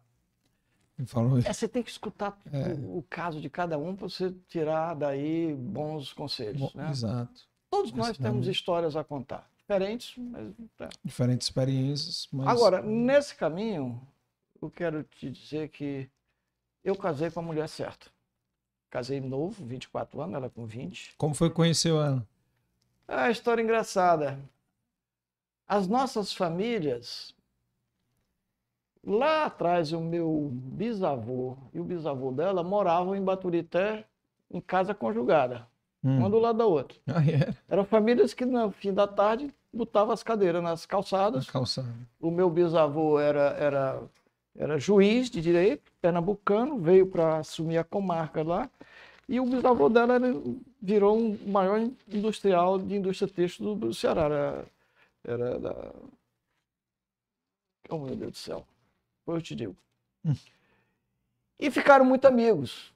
E as filhas, muito amigas. É tanto que a minha tia-avó, que é a mãe do Jacques Klein, que é hum. é a minha inspiração no Instituto, agora criando o Instituto Jacques Klein, só para música, é madrinha da mãe dela. Ou seja, a minha tia-avó é madrinha de nascimento da mãe da Beatriz. Famílias, muito amiga da mãe da Beatriz. E eu nunca tinha visto ela na vida. Muito amiga do Márcio, meu irmão, muito amiga da Maria Luísa, que estudavam juntos, minha irmã. Uhum. E um belo dia eu vi no telefone a mamãe conversando com a dona Maria dela sobre a Beatriz que ia chegar do colégio Sacré-Cœur, que ela estava no Rio. Na sexta-feira eu vi a mãe perguntando: Ah, ela então deve estar tão linda, ela é tão bonita, não sei o quê, deve estar graciosa. Aí eu passei com a bola para jogar no jardim com meus colegas de, de bairro. Ah. Quantos e anos tinha? Eu tinha 19. Ah. E. Ouvi a conversa, ficou ouvi a curioso. conversa e ficou na cabeça. Isso era quarta-feira. No sábado, eu vi a Celina Leal, que era muito minha amiga. Eu tinha namorado a Cláudia, que era irmã dela. As do, conversando com uma, uma garota bem bonitinha, que eu achei linda de morrer. Aí eu digo, é a tal da bitoca. Pronto. Conheceu ali já... Conhecendo ali... É... é Partiu para cima. Foi, foi... foi, muito natural, né? Ah, se conhecer... Estamos casados há 51 anos. A Beatriz me deu muito apoio nos momentos mais difíceis. Eu me lembro uma palavra que ela me disse, meu filho, você nunca fez nada de errado. Vai dar certo. Você vai sair dessa. E eu tive um período de seis meses que eu não consegui dormir mais do que dez minutos por noite. Caraca. É, é horrível. Eu ia dormir e ficava pensando. Aí pegava no sono, no sono, vinha um casa e estourava aquele frio no estômago, outro não acordava. É, é, Nesse é período duro. da recuperação. Antes de encontrar a solução da recuperação. Ah. Foi. Maquinando para encontrar. Como sair, né? Mas persistência, trabalho duro, apoio da minha mulher foi fundamental. Né? E no meu trajeto, de uma certa forma, ela sempre mostrou aos nossos filhos o valor do trabalho, que seu pai é trabalhador, quer dizer, eu vivia fora de casa. Ela nunca reclamou, nunca lastimou que o papai estava viajando. Ia os casamentos sozinha e pedir durante a semana para jantar, você quer ir sozinha ou com as amigas, sabe? Mas nunca, nunca, nunca, nunca ela abriu a boca para reclamar que eu estava fora de casa. Que seria natural, né? É, ausência, né? E os meninos começaram a perguntar cadê o papai? O papai está trabalhando para nós. Papai está trabalhando para nós. Papai está trabalhando para vocês. E eles nasceram com isso na, na cabeça, cabeça desde pequeno. Trabalho, trabalho. Essa palavra uhum. trabalho sempre foi muito importante na educação delas. Nesse momento mais difícil, ela entendeu que eles precisavam estudar fora. Aí o Laurinho foi o primeiro. Eu raspei o que eu tinha de reserva, pagar o primeiro ano dele lá. Aí depois veio o Pedro, aí eu já estava melhor. Depois veio a Bia, todos estudaram fora. Né? Primeiro na Suíça, depois o Pedro fez o segundo colégio na Inglaterra, o Laurinho Suíça, depois Estados Unidos. A Bia Suíça, depois França e Alemanha, todos. E a gente sempre marcou muito, puxado pela mãe, óbvio. A Bia foi para a Suíça com 12 anos de idade. Uma mãe abriu mão da filha com 12 anos de idade para estudar um ano fora. Sim. Né? Precisa ser muito convicta de que a educação é importante. É. Todos falam inglês. Que sabia, sabia o que estava fazendo, né? Mas é raro isso. É. Eu já vi muitas mães que não permitiram as filhas estudar fora, os filhos. Não, minha filha estudar fora sozinha, Deus me livre. É. Eu quero ela perto de mim. É um amor de mãe, né? É. Então, essa consciência da minha mulher foi muito importante na formação deles. Todos estudaram fora, todos falam inglês. A Bia fala inglês, francês, um pouquinho de alemão.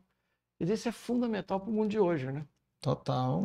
Isso, tudo você perguntou os negócios que nós, tá, que nós estamos, tanto o meu inglês é fundamental, como o deles, que é mais perfeito que o meu, escreve, fala e partilha. Eu já estou ficando fora do ar. Mas eles são perfeitos e, e, e cabeça preparada lá fora, né? É. Hoje já está diferente. Os pais estão mandando os filhos da fora com mais intensidade. Isso eu vejo claramente, porque sempre foi uma coisa que realmente me marcou. Esse programa hum. que eu fiz em rádio, Harvard, hum. eu já incentivei 12 pessoas para irem. Todos os meus filhos Filho meus amigos. amigos. Alguns relataram, né, quando foram, puta tio, que obrigado, que coisa fantástica, mudou minha vida, mudou minha vida, mudou minha vida.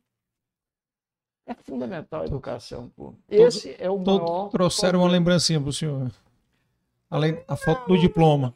Só dizer que, por, graças a você, eu fui, é. já, é. já é meu prêmio. Né? Muito Com obrigado. Poxa, eu não podia deixar de ter feito isso. E assim vai.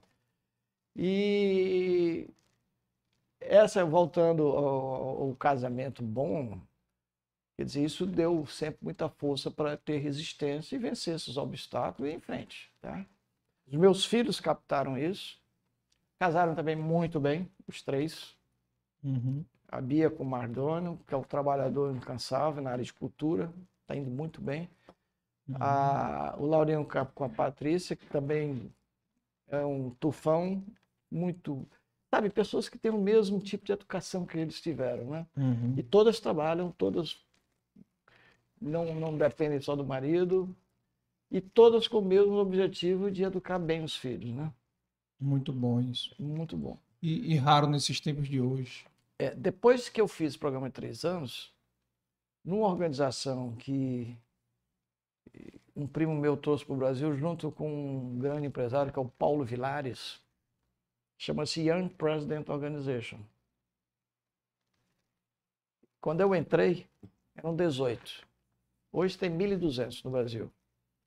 Fazem parte do IPO o Arizinho, um bocado de gente aqui do Ceará, um capítulo aqui do Ceará. Uh, Ricardo Montenegro, que é meu sobrinho, Pedro, Laurinho. E eu fui presidente dessa organização lá em São Paulo duas vezes, tá? Quer dizer, eu, eu, eu tive a chance, através do IPO, de conviver de igual para igual com os maiores empresários brasileiros naquela época. Jorge Paulo Lema era um, Oscar Bernardes, um grande executivo, presidente de organizações mundiais, ele presidente mundial, Dadado, Paulo Vilares, eh, Henri Schlossinger, que é o maior investidor em petroquímica do Brasil, tem a maior petroquímica do Brasil. E ao entrar lá, no dia seguinte, eu estava de igual para igual, sentando na mesa e batendo papo e convivendo com um empresário desse nível. É, e aí quebrou, para mim foi muito importante, porque quebrou aquele estigma, pô, chegando no Nordeste, pobrezinho. Pô. É. Eu olhava assim com o André Debuton, que era dono da Mesla, tentando vender ar-condicionado para a loja dele, eu não passava do quinto escalão. De repente eu estou sentando com o André, Foi. batendo na minha barriga, batendo na barriga dele, e, porra, Laurinho para cá, Laurinho para cá, hospedado na casa de, de, do sítio dele em, em Petrópolis, sabe? Isso me deu muita força para fazer a Servitec ser o maior do Brasil durante 20 anos em ar-condicionado. Tá? E aí conhecendo gente de altíssimo nível. Então, o meu relacionamento no IPO é fantástico. Fantástico. E lá também eu entrei numa, num grupo que chama-se Fórum. Fórum são 10 a 11 membros que têm reuniões mensais de 5 horas num lugar fechado, sem celular, sem ninguém saber o que a gente discute lá dentro. e trocando opiniões de assuntos de casamento, de filho, de droga, de política, de, política, de novos investimentos, uhum. sabe? Grandes investimentos, não os meus, mas deles. O que, é que vocês acham? Estou tentando fazer isso e cada um dá uma opinião e tá, a pessoa. Quase uma maçonaria. É uma maçonaria e, e, você se sente à vontade porque a opinião de cada um deles é uma opinião que você aceita porque ele é no nível ou igual ao seu ou maior. Uhum. Entendeu? Não é uma pessoa que você vai conversar e aí olha depois e diz, mas esse cara não entende nada do que eu estou falando. Não tem dimensão para estar. Tá, tá, dar pitaco. Nunca, nunca teve isso na vida, como é que ele vai dar um conselho é. desse? Né?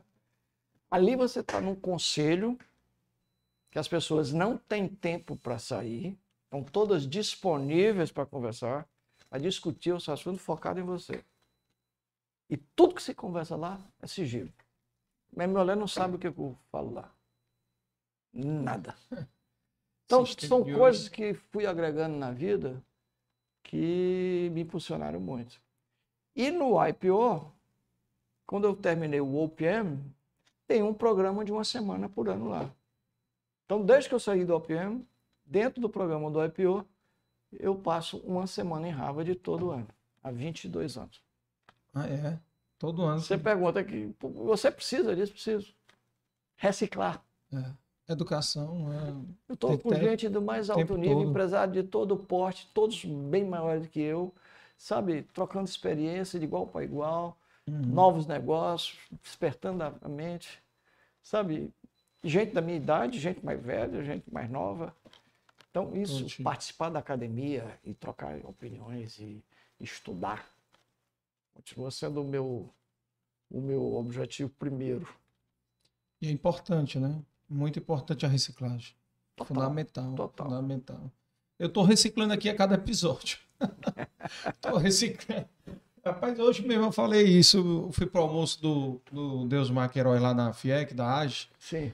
E. Como sempre, brilhante, né? É, conversando lá, exato, total, showman total ali, é, é. marcando para ele vir aqui também. E aí, conversando com os meninos lá, de cara, é um MBA cada episódio. É muito bom. É, você imagina tanta história aqui. É. E o bom é que está sendo registrado aqui para os outros, para não ficar um negócio exclusivo meu. Todo mundo vai ter essa oportunidade, só assistir os 75 episódios. Mas a última coisa que você me perguntou ah. Aí é nosso envolvimento em ações sociais, né? Tem tempo ah. ainda, não? Não, tem, tem. É só porque tá tocando ali o negócio. Tá. Hum. A, a Beatriz veio de uma família que sempre se dedicou a fazer também ações sociais. O pai dela sempre foi um homem médico, brilhante, talvez o professor mais querido da Faculdade de Medicina do Ceará de todos os tempos elogiado por todos, mas sempre muito dedicado à ação social, a ajudar os pobres, sabe? O médico ele tem o, o confronto diário com a pobreza, com a miséria. Total. Né? Inclusive, semana que vem vem o doutor Sullivan aqui. É, é outro grande depoimento que você vai ter. É. Então, a, a Beatriz há muito tempo começou uma ação social, primeiro dando aula num orfanato, de uma pessoa maravilhosa que dedicou a receber crianças sem pai, sem mãe, ou que e a, a, chegou um momento que ela tinha 75 crianças morando na casa dela. E a Beatriz se aproximou, descobriu, e a gente ajudava financeiramente, e depois a Beatriz passou a dar aula lá para as crianças. Hum. E aí, um belo dia, a gente precisa fazer uma coisa mais estruturada. Aí ela hum. fundou o Instituto Raimundo Vieira Cunha. Tá? E ela começou a fazer casas para os funcionários das pessoas que nos rodeiam. Indo lá para os bairros que eles moram, ajeitando a casa, reconstruindo, botando banheiro, botando teto, botando uh, ar-condicionado, ventilação. E depois de uns 4, 5 anos, eu disse, meu filho, a gente precisa fazer uma coisa mais forte. Eu sempre tive, da minha família, a mesma postura, né? Meu pai sempre foi uma pessoa, como já reportei aqui, que estava todo muito bem e ouvia todo bem, ajudava. Gostava de ajudar. Gostava. Ele era um homem muito humano. E minha mãe também. E aí resolvemos formar o Instituto Beatriz e Laura Fiuza. E eu. 2012, né? Isso. Dez anos agora. É. E aí, como eu sempre.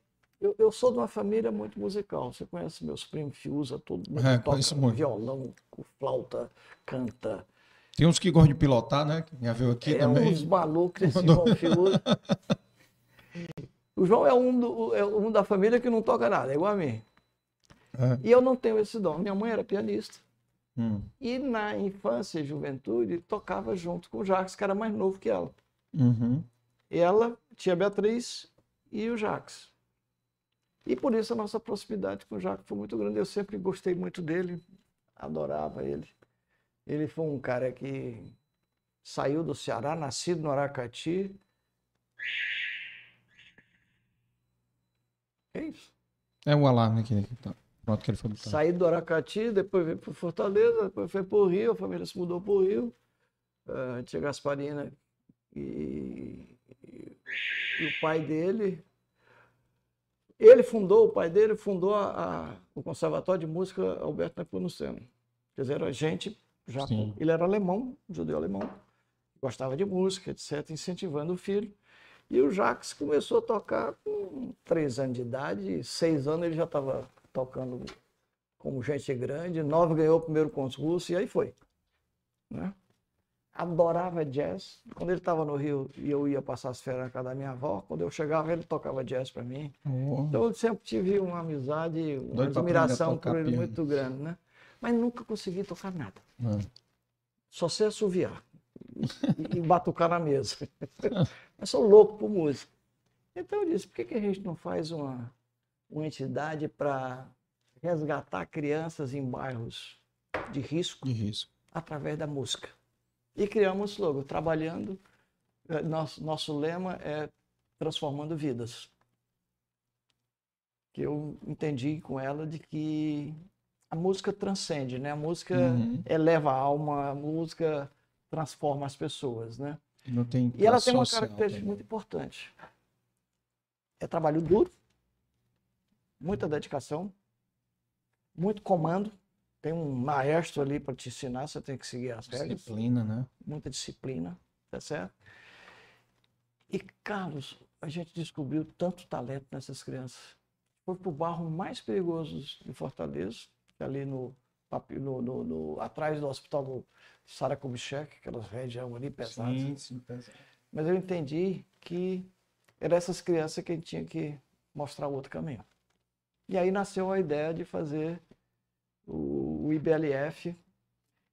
O meu sobrinho tinha naquela região um, uma escola de karatê esportivo. Aí disse, tio, você está pensando nisso? Eu também pensei em ampliar a minha atuação lá. Não quer ir lá para dentro? A gente foi lá para o mesmo lugar dele. Ah, Aí por isso é que o IBF ficou com música e karatê esportivo. Um troço, um, programa que cresceu muito, muito sucesso, formamos muitos campeões brasileiros, até campeão sul-americano saíram do, do projeto Puxinoteia do IBLF. Mas e com o tempo eh, eu trouxe o Instituto Bacarelli para ser o nosso orientador. Hum. Aí comecei a trazer maestros professores, tudo orientado por eles. A metodologia de ensino estava tudo errado que eu estava fazendo. E eles estavam capacitando os professores do Instituto. E, e eu contratando os indicados por eles. Hoje, Sim. a maioria dos professores são todos vindo de São Paulo, são do Sul. Passaram pelo Bacarelli. Tem gente do Paraná, tem gente de São Paulo, tem gente do Rio, hum. entendeu? Mas gente já Graúda. Já. Graúda, sabendo o que tem que fazer, sem nenhum demérito dos antigos que eram do Ceará, mas o nível não tinha subido tanto quanto essa turma que eu tenho trazido. Tá? Uhum. E aí o perfil mudou muito. E eles começaram a dizer, Laura, está na hora de você definir, ou é música ou, ou é ação social generalizada. Você está fazendo ação social através da música. Então, certo. aí nós resolvemos criar agora o Instituto Jacques Klein, que é específico para música. É, uma, é, a mesma organização com, com foco nacional. E abandonamos o programa de karatê, tá? Repassamos tudo do, do programa para o, o, o líder que tocava esse projeto, que é muito capacitado demos suporte a ele para recomeçar a vida, está indo muito bem. Tá? E a gente agora tem o Instituto Jacques Klein com foco. Quem é Jacques Klein? O maior pianista do Brasil, na geração dele, que formou Cohen, formou Carlos Lira, formou uh, Nelson Freire, era da época formado por ele. Uh, Cohen, que hoje é professor da maior escola de música dos Estados Unidos, fala nele todo o tempo. E assim, uma geração de músicos saíram acompanhar o Jacques. E o Jacques virou, realmente, na época dele, o maior pianista brasileiro internacional. Né? E morreu muito cedo, com 52 anos. Que ano que ele morreu? Qual a década? Putz, agora... 60? É? Por aí, viu? Foi antes de eu criar o, o, o Instituto. Ah, o Instituto tem é, talvez anos, uns 30 anos atrás 30 ou 40. Morreu jovem, era uma pessoa adorável. começou a ganhar concurso com 13 anos, ou 9 anos, sei lá. E a grande passagem dele é que ele foi estudar na, na Suíça. E o concurso de Geneve, que era o mais importante do mundo na, na época, Fazia três anos que não tinha primeiro lugar. Era tão seletivo que eles, para ser primeiro lugar, tinha que ter um grau. E ele ganhou. E daí virou uma celebridade, uma celebridade mundial. Aí tocando com filarmônica de, de Pensilvânia, de Nova York, de, na Alemanha, no Japão, todos os países. E ele passava nove meses por ano tocando lá fora e três meses no Rio. E era lá que eu encontrava ele. E quando eu chegava no apartamento que ele estava. Ele, ele, ele, ele, ele exercitava oito horas por dia. Aí ele parava e ia tocar jazz para mim. Só tinha amizade e adoração por ele. Pouca convivência, mas a pouca convivência que eu tive, eu tinha ele assim como uma pessoa especial. É. E dentro dessa família de músicos, eu não sei tocar nem uma tecla. Não sei nem. Eu sei onde é o dó, agora eu sei, por causa do instituto. Mas... então eu decidi com a Beatriz que a gente podia transformar vidas através da música, fazendo uma coisa que eu gosto e que ela gosta. Tá certo? E se realizando através dessas crianças. E quem toca é ela? Que toca o instituto? Não, ela participa também. Uhum. E uma que toca o dia a dia sou eu. Ela tem uma estrutura toda profissional. Todos executivos, tá certo? Tem psicólogo que acompanha as crianças. Nós temos algumas coisas importantes. Não existe nada de graça lá. Todo mundo se habilita para ganhar uma bolsa, tá? E tem os pré-requisitos. E tem os pré-requisitos. E tem que evoluir. Primeiro, o boletim é fiscalizado mensalmente, de todos eles. As famílias são acompanhadas permanentemente. E aqueles que não passarem de ano, perdem a bolsa. Tá certo. Tem que botar. Carlos, a evolução dessas crianças no colégio é impressionante. É. Quiseram ficar, né? Porque aquilo passou a ser muito importante para eles. Melhoraram nas notas, se dedicaram aos estudos para não perder a bolsa. a bolsa. E aí as duas coisas caminham juntas. É. Então, o nosso objetivo está sendo alcançado. E, já tem saído muita gente boa. Nós já tivemos nesses 10 anos 1.650 crianças que começaram e estão até lá hoje. Quer dizer, não todos os já passaram pelo Instituto. Uhum. 41 deles já são universitários, já são formados na universidade. A maioria em música, né? Alguns deles já voltaram a ser professores do Instituto. Já são profissionais disso. Criança de 19 anos, já formada, já músico, vivendo e sustentando a família com música. Olha aí. Esse é que é o nosso objetivo, né? Eu digo para ele sempre, olha, se o Jacques nasceu no Aracati e virou o pianista mais importante do Brasil, internacional na época dele, um dos melhores do mundo, você também pode ser isso. Basta você querer. Oi. Descubra o seu talento, persiga, trabalhe duro, você chega lá. Inspirando, né? É. É. A figura do Jacques é inspiradora. E o nosso embaixador é o Valdones. Teve aqui também. E é uma figura fantástica e é o que eu mostro todo dia. As crianças adoram ele, ele participa muito da gente, é uma figura impressionante. É. Amor de amigo. Eu digo, olha, o Valdones chegou lá também. No outro caminho, que é da música popular, mas tá aí, ó. Famoso, rico, a, como músico. Como músico, que isso. Né? É, o podcast dele aqui foi três horas, foi uma hora só ele falando de música, duas horas de aviação. ele falou duas horas de aviação. Eu nunca perdi ninguém que voou comigo. Sempre encontrei o corpo depois. é, ainda é comediante, né? É, Tem umas exatamente. piadas, umas tiradas. É um grande amigo. Engraçado foi ele aqui falando que a primeira música que ele aprendeu tocar na, na sanfona foi Asa Branca, né? É. E na mesma semana, o Camilo foi inventar de tocar flauta com Asa Branca. Que fizeram o corte, já jogaram nas redes sociais, aqui dali, viralizou. O Camilo tocando Asa Branca. E ele toca pistão? Tocou nada. Só uma... Assoviou, né? Assoviou. foi comédia. E me diga uma coisa, tem dois assuntos aqui que a gente ainda tem que conversar. E depois o senhor vê a sua lista aí, viu? Para não. Já... que não esqueceu aí alguma não, coisa. De, depois dê uma olhada aí se não esqueceu nada. Mas uma das coisas. Já vieram alguns pupilos do senhor aqui, né? É? Como é, é, já vieram, já vieram. O Nizabro. o Nizabro veio aqui.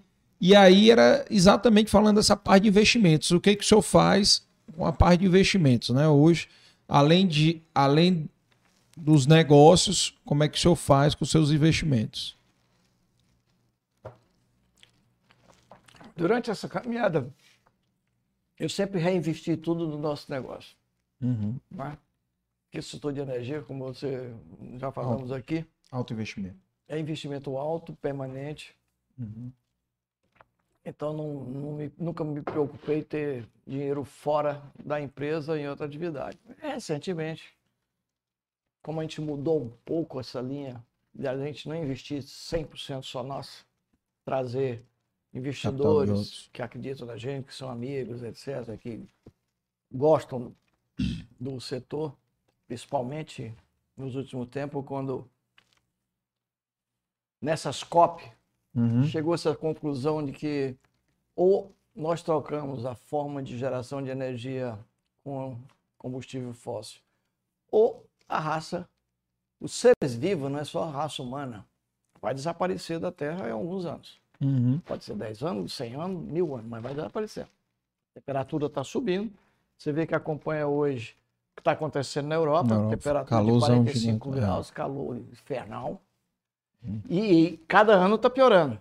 É. Então o mundo na COP26 acordou que hoje a gente toma providências muito sérias ou o mundo vai acabar. O mundo vivo, né? Uhum. Então, renovável passou a ser a bola da vez. E o Brasil tem uma capacidade enorme Potencial. ambiental. Então, nessa mudança nossa, aí aparecem esses dois sobrinhos, que é o Nizab e o Dandan, que fundaram com o Laurinho e o Pedro a uhum. Multiset. Depois entrou Adolfo, depois entrou o, Cleonildo, o Cleonildo Gonzalo. O Gonzalo, quer dizer, um grupo uhum. muito coeso, todos amigos da mesma geração e que estão indo muito bem. Então, a gente, os, os capitais líquidos da gente, a gente entregou parte para eles e partes para o Banco BTG, que é nosso sócio em todas as atividades. Sim. Tá? Então, a gente acompanha isso, discute os investimentos, o que, é que eles estão fazendo, para onde está fazendo, os resultados. Hoje de manhã, primeiro, nós tivemos uma reunião de uma hora, o Laurinho e o Pedro lá no Canadá, eu aqui e a Bia, e discutindo uma nova chamada deles para um novo fundo que estão fazendo. E a gente deixou de investir em coisas pontuais, quer dizer, a gente investe em fundos que essas duas organizações uh, direcionam e administram para a gente. Tá? Só, só um detalhe aqui para quem, não, quem não conhece: o senhor está jogando nos dois lados. O senhor está jogando na XP e no BTG. Que é a, a M7, né? XP, né? É. É só para brincar aqui, porque o é, seu, parceiro, tem que sempre... seu parceiro é a BTG. você tem que é... pulverizar. Exato, né? Ninguém acerta. Lembre dos seus ovos. Tava tudo dentro do mesmo é. galinheiro. Foi-se embora. O cara levaram as galinhas e quebrado. Fiquei sem nada. Levou. Tá, e a minha vida tem sido é. assim, sempre diversificar um pouco, não concentrar tudo só numa coisa. É. Tá? Uma observação que o senhor falou, esse negócio da COP26, é o seguinte, acordaram. Mas dormiram de novo por causa da guerra da Ucrânia. Pelo contrário. Não, mas reativaram as eu sei, mas isso é temporário. É, é temporário. Esperamos, né? Para nós, é. eu não posso me vangloriar de uma guerra que é claro. cabotinice, é. mas tem tido uma consequência muito importante. E aí já pode entrar no hidrogênio verde aí também. Exatamente. A Europa acordou que não pode depender de um grande fornecedor. Não, e da Rússia. Qualquer que seja. né? E do outro lado, esse grande fornecedor resolve te Fechar estrangular o pescoço e te mata. É. Né? É o que a gente faz nos investimentos, a gente pulveriza. É. Não dá errado, não atrapalha o todo. Tá, tá, tá, tá na ordem das, das coisas, né? É. Então, a guerra acelerou muito o processo de transição energética. Uhum. Japão botou as usinas nucleares para funcionar, a Alemanha botou as usinas nucleares para funcionar, as usinas a carvão para funcionar, a França sempre funcionou com tudo, nunca se preocupou com transição energética, mas é temporário. Eles estão correndo para criar alternativa. É, até porque não. E tudo não indica como. que o combustível que vai ocupar o lugar do óleo e petróleo é o hidrogênio verde. É o hidrogênio. É. E para satisfazer essa esse controle de emissão de CO2 tem que ser verde. Porque claro. hidrogênio você já fabrica de várias formas, marrom, azul, verde. Décadas, décadas. O verde é. tem que ser energia que vai ser consumido Eólica muito solar. fortemente pelas indústrias de transporte, né? Trem, navio, carro, caminhão e indústrias. Siderurgia, Siderurgia, é a maior consumidora de todas uh, vidro, plástico, tenho... cimento. Tem vários clientes aqui já, né? Então, isso acelerou o processo. Uhum. E o Brasil tem uma chance de ouro, mais uma vez, Deus queira que a gente não perca mais essa, né? Se botou a mão em cima do petróleo do Brasil, porque o petróleo é nosso, o petróleo é nosso, 50 anos, Nunca Na hora foi. que vai começar a explorar o pré-sal, daqui a pouco não tem mercado é. para quem você vender. O Brasil hoje exporta petróleo, né? É. Em quantidade superior à que a gente importa. O Brasil é, é exportador líquido. Mas em 20 anos não vai ter comprador para. Mas importa combustível, né? Porque não, não pode... ele importa e exporta. É. Exporta mais do que importa. É. Mas daqui a 20 anos não vai ter para quem vender, porque não vai ter consumidor é. para petróleo. Tá certo? E surge essa possibilidade de estar tá nessa nova transição, nesse novo combustível que será o hidrogênio verde, que tem que ser feito com energia renovável. E de repente o mundo acorda. A Europa tem pouco espaço para crescer no offshore. Uhum. Tá? Você vê os números da Noruega, Dinamarca, etc., de crescimento, é tudo 10 GB, 5 GB, 6 GB, tá certo? Quem está explorando isso numa velocidade muito grande é a China. Uhum. O ano passado se colocou em operação 21 GB de projetos de geração offshore, eólica offshore. 17 são chineses, Putz, dos 21. Ah. Tá certo? É, é difícil assim. Quem pode né? fabricar muito hidrogênio verde através de geração offshore é o Brasil. Tá certo? É o maior potencial. É. E o Ceará tem uma chance de ouro, mais uma vez, que pode ser o grande transformador da nossa economia, definitivamente, para nós sermos uma potência líquida de, de, de, de geração de riqueza. Já que o Ceará foi pioneiro em eólico onshore, pioneiro em solar, primeiro parque solar do Brasil, uhum. criou a Beólica aqui, né?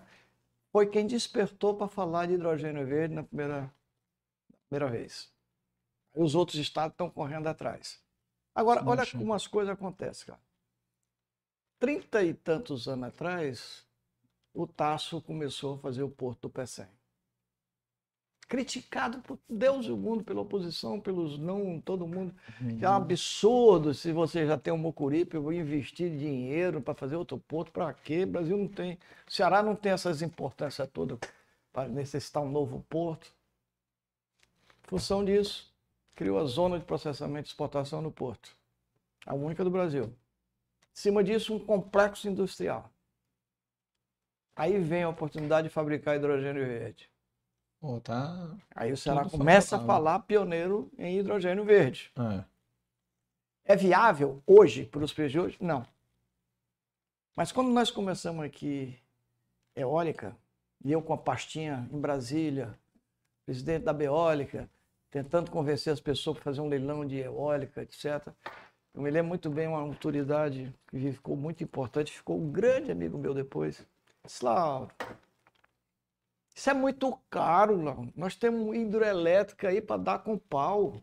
Vamos pensar em fazer eólica para importar equipamento da Alemanha. Tá ficando doido.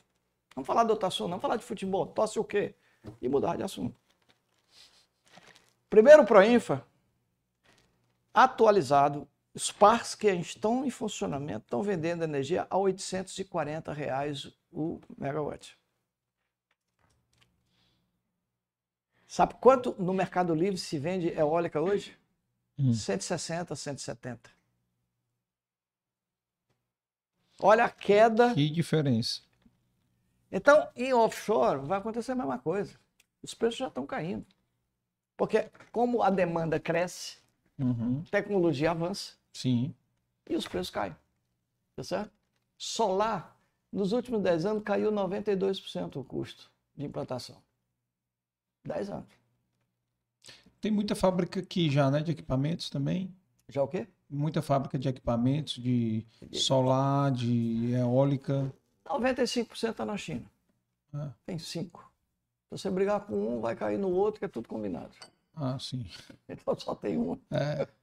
Tá certo? Então,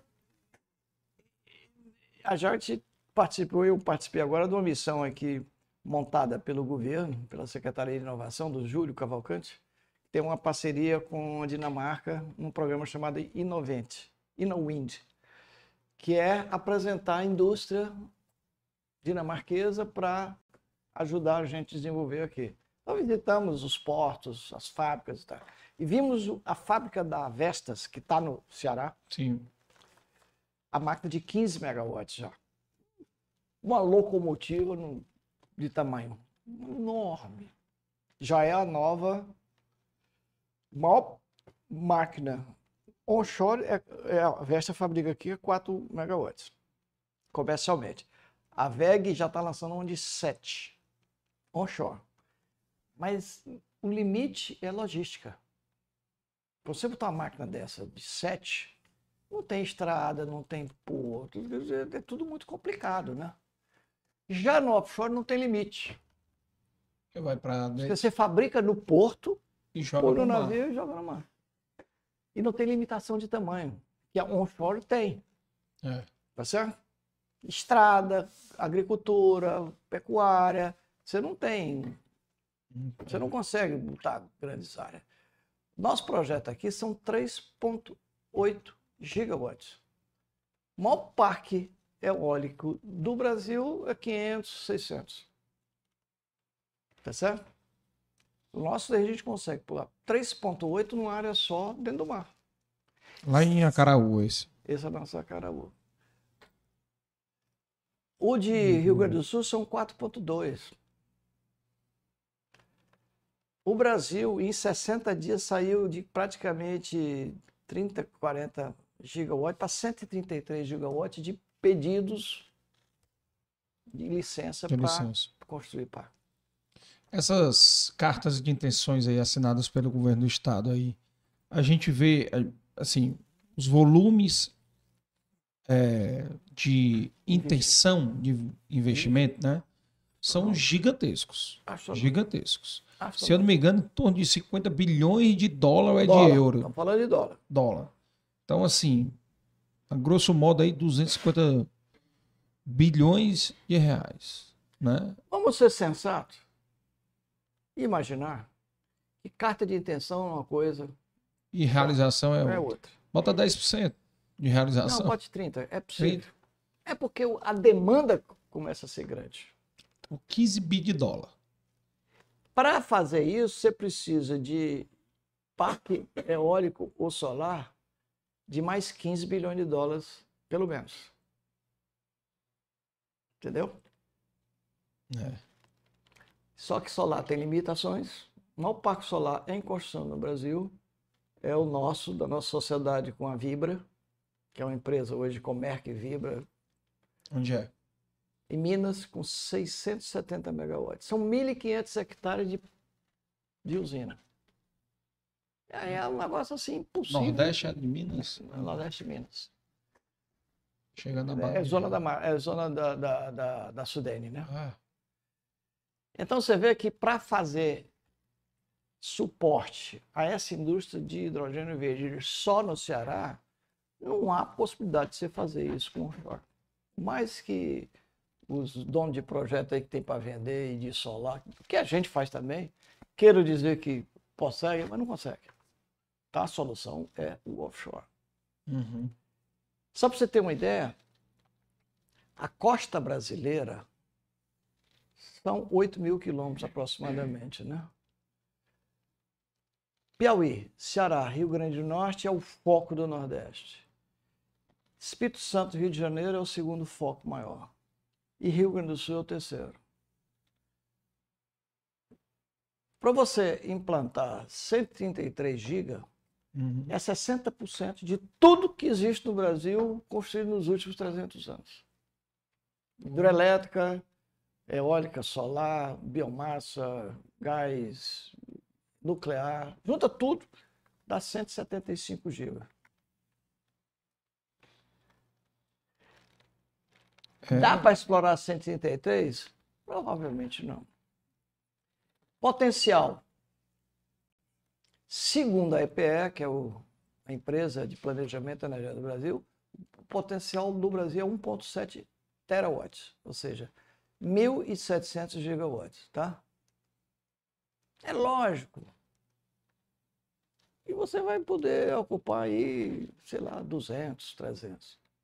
O Brasil cresce a demanda 4 GB por ano. Hum. Levaria 300 anos para você consumir o potencial só de offshore. É. Tá certo? Porém, o grande gancho para o offshore é fabricar o hidrogênio verde, que vai ser o substituto do, é porque você do petróleo. Tá certo? Fabrica, transforma, e você manda para o mundo inteiro. Manda... Se vocês botar esses parques offshore no Brasil para vender para o Brasil, não, não fica em pé. Ele pode ser um, um dos fornecedores e equilibrar a matriz energética. Tá? Uhum. Aos poucos o Brasil vai crescendo e não tem mais onde fazer hidroelétrica, que é o grande pulmão é. de regulação do sistema. A offshore pode fazer esse papel porque os ventos são regulares, o fator de capacidade é bem alto, o maior do mundo. Tá? Então, o nosso custo de produção é bem mais baixo do que o da Europa. Uhum. Porque a gente produz duas vezes mais energia para o mesmo investimento. É metade do preço de venda. E, e, como os ventos são muito estáveis e a produtividade é muito alta, você pode preencher grande parte dessa necessidade de aumento da hidroelétrica que não vai existir. Tá certo? Sim. E o resto, você faz o quê? Fazer energia para exportar para os países em torno do Brasil? Impossível. Não tem. Quando você fabrica hidrogênio verde, você exporta tudo que você produzir no futuro. É. Né? Se você pega isso que a gente está calculando, 30% do que tem aí, 30 gigas de. ou 30 bilhões de investimento. O maior investimento que teve no hemisfério sul na década passada foi nossa siderúrgica aqui, né? Foram 6 bilhões de dólares. Toda a América, todo o hemisfério sul do globo era o maior investimento privado do mundo. Do Equador para baixo. 6 bilhões de dólares. Aí nós estamos falando aí 30 bilhões de dólares no Ceará. Já imaginou? É Quando o, o, o, o Maia Júnior diz, pô, nós vamos ser o Dubai do hidrogênio, não está falando bobagem, não. Nós vamos ser um dos grandes fornecedores de hidrogênio verde para o mundo. Ou seja, vendedor de energia. O PEP do hidrogênio, né? É PEP do hidrogênio. Tá certo? E qual é a virtude do hidrogênio verde? Ele carrega três vezes mais energia do que o óleo, do que o petróleo. Porque aquilo ele, ele, ele não é energia, ele transporta energia para ser utilizada e gerar energia elétrica e gerar é, força motriz para siderúrgica, etc. Né? Em forma de metano, em forma de vapor, etc. Ela carrega três vezes mais energia. Tecnicamente, algum problema? Zero. Zero. Tem um problema logístico. Como é que vai transportar isso se não tem navio? navio? Tem. Navio que traz gás natural é o mesmo que vai levar. É? Ah, Através de amônia? Tecnicamente. Só aí tá, aí ter... aperfeiçoamento, é. se é em forma de metano, se é isso, se é aquilo. É. Tecnicamente, não tem problema. Tem obstáculos a serem vencidos, entendeu? Não é uma é. coisa assim, não, vamos mandar um homem para a galáxia, sei lá, é impossível hoje. É. Tá certo? Mas um dia vai ser possível. É, o negócio do navio é porque navio é outra coisa que demora não sei quantos anos para ser construído. Mas você né? acha então, que vai fazer implantação no parque? Da noite para dia, não vai. Não. Tudo é evolução. É. Né? Não tem nem perspectiva do primeiro, né? Sai do papel. Não, mas a Fortescue já é um projeto de hidrogênio verde que vai, já está ficando em pé. Já assinou o contrato, já está pagando mensalidade no porto. Nas, na, mas não começou nas... as obras. Está desenvolvendo projeto, projeto mas já está pagando aluguel. Certo. Ou seja, já está em implantação. É, não vai começar a pagar sem. Tá certo? É. Então, provavelmente há poucos anos aí a gente já veja os primeiros ah, sinais. Poucos anos. Porque esse, esse tipo de investimento é 4, 5 anos na frente, né? É. Você vê o seguinte, uma licitação para nós fazer uma usina termoelétrica agora, você entrega energia daqui a 5 anos. É o que chama A5. Ah, é? É. Porque não dá tempo, você tem que regularizar, terminar o projeto, fazer todos os licenciamentos, comprar equipamento, o cara vai fabricar, trazer, montar e pôr em operação. E o contrato é de quantos anos? 20. Renovável mais 20? Não. Sem renovação? Sem renovação. Aí você vai vender no Mercado Livre. É. Ou eu... se paga. É tal negócio. Todo contrato desse, ele é remunerado para pagar o investimento e a operação. Sim. Quando termina o contrato, está tudo pago. Está pago, vai vender para o mercado. velho, vai é. vender para a África, para quem tiver. É.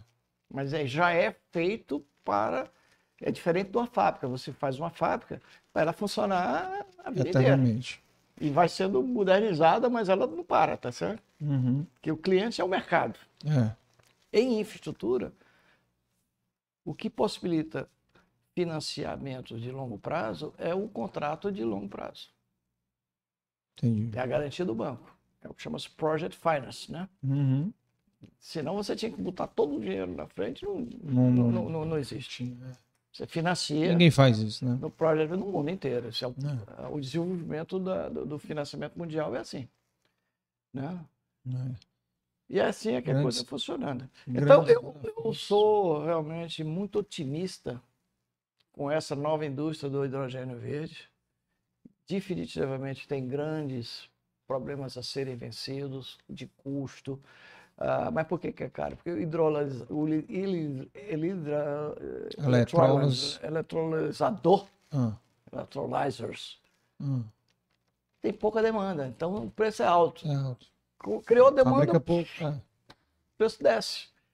A Forte Skill, que vai plantar o primeiro projeto aqui no Ceará, comprou duas fábricas de electrolyzers.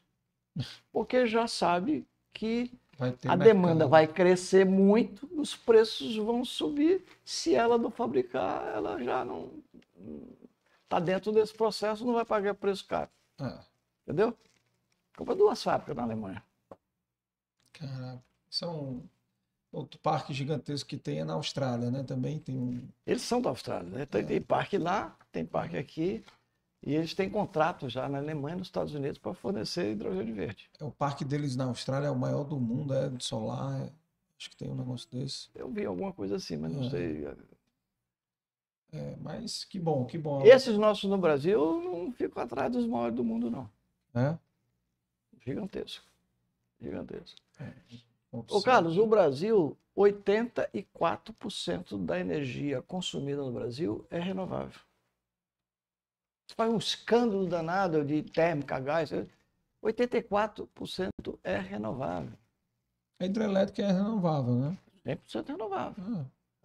Eólica é renovável, biomassa é renovável. Tá? Elétrica... E por que, que você precisa das térmicas nessa transição?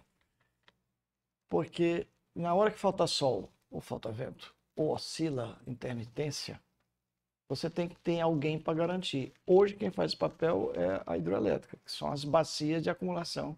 Ali está acumulando energia, que a Dilma queria é. reportar e não sabia. Você não pode fazer isso com vento, você não, queria... você não estoca vento. É, ela quer criar essa tecnologia aí. Quem faz isso hoje no Brasil é a represa. É. Com os problemas que nós, Brasil, passou a sofrer, fruto da emissão de CO2, do problema climático, começou a faltar chuva. Uhum. Os reservatórios começaram a baixar. Baixar. E não tem mais onde fazer represa de grande porte no Brasil. O potencial está lá na, na, na, tudo na Amazônia e as usinas têm que ser fio d'água. O que é fio d'água? A barragem bem baixa, baixa, as turbinas todas expostas lá, como é Belo Monte. Quando tem água fluindo, passa pela turbina e gera energia. Acabou a época de chuva, o rio seca. Belo Monte, há três meses atrás, estava produzindo metade de uma turbina de 18. Ou seja, zero. É. Tem quatro meses que Belo Monte não gera energia. E desmatou pra caramba para fazer, né? Não, mas desmataria muito mais para fazer acumulação. É. Só que não adianta você fazer esse tipo de coisa.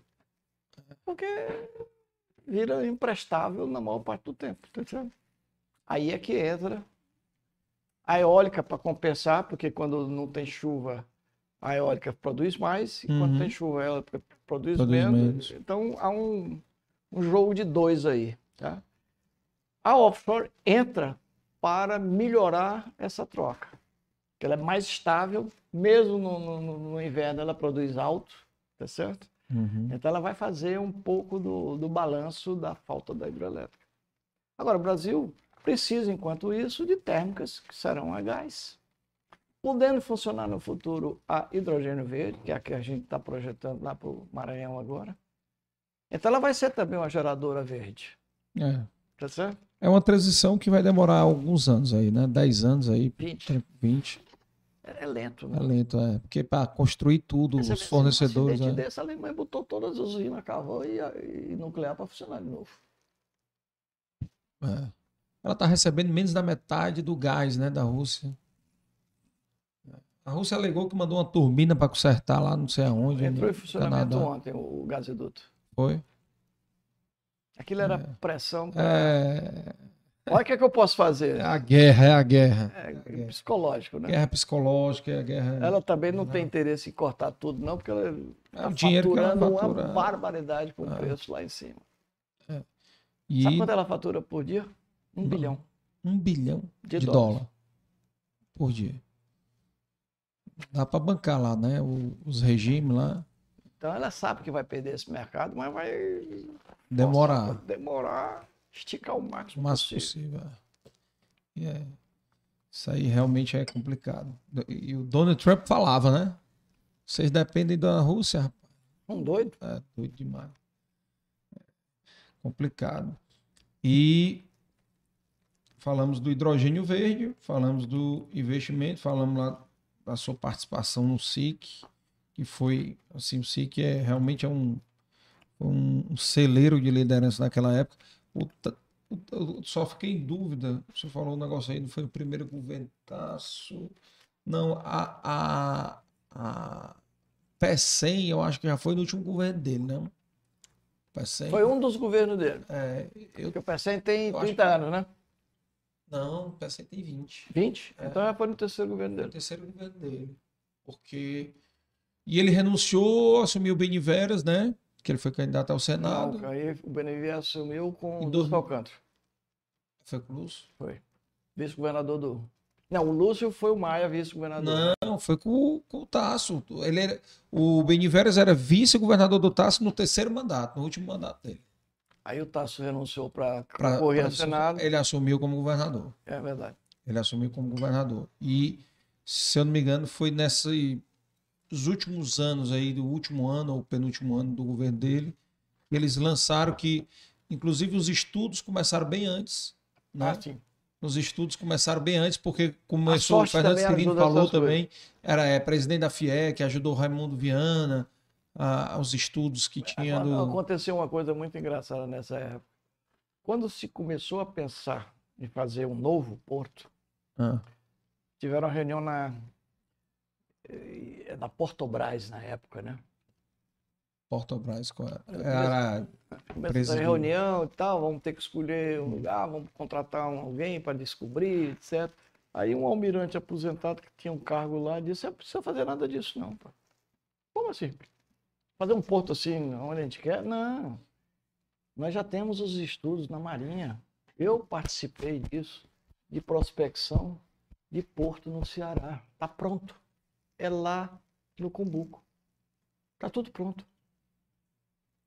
Ganhou-se três anos nessa brincadeira. Estava tudo pronto. Melhor lugar é aqui, por isso, por isso, por isso, por isso. Está tudo pronto na Marinha. Sorte de ter um cara que tinha participado disso que estava foi... no Portobás na reunião, pô. Foi, viu? Muita sorte mesmo. Rapaz, se Deus não ajudar. E se eu não me engano, esses estudos aí eram quase da época da Segunda Guerra. Ali, não, não, né? já era mais recente. Era mais era? recente, era. A, batometria, a batimetria já feita é. e tal, qual era o melhor lugar. E já tinha sido identificado. Leu os três anos nessa brincadeira e uma fortuna de dinheiro, né, de é. perda de tempo. A própria Marinha fez isso, né? É. Já tinha feito, né? Com que objetivo? Não tinha um objetivo. Papel da Marinha, pô. Estudar a o costa, costa, a costa, das canais, etc. E que é um, uma grande Talvez vantagem isso foi feito no tempo do, do regime militar, sabe? Provável. Né? Provável. Geisel, que tinha um pensamento desenvolvimentista muito forte e tal. É. Provavelmente. Quem é. participou muito disso foi o Tibucinho. Tibus Frota. Tibus Frota. Que ele foi o primeiro presidente do, do, do, do Porto, né? Essas negociações eu me lembro que ele participou total. E foi o primeiro porto da legislação nova que é, possibilitou não ter taifeiro, aquelas amarras que uhum. o Porto do Mucuripe tem até hoje, né? É. O Porto do Mucuripe é... Ia virar, ia virar turístico, né? Ia virar desativar, mas não tem como desativar porque não tem a parte de, de, de tanques, não tem outro canto, né, para colocar. Tem como expandir, né? É, não tem. Doutor Laura, assim, antes, antes de me esquecer, pessoal que está assistindo, dá o like, já compartilha, bota no chat aí o foguinho para ajudar no algoritmo do YouTube, tá? O Efraim, me arranja aqui as lembrancinhas dele aqui para eu entregar, por favor.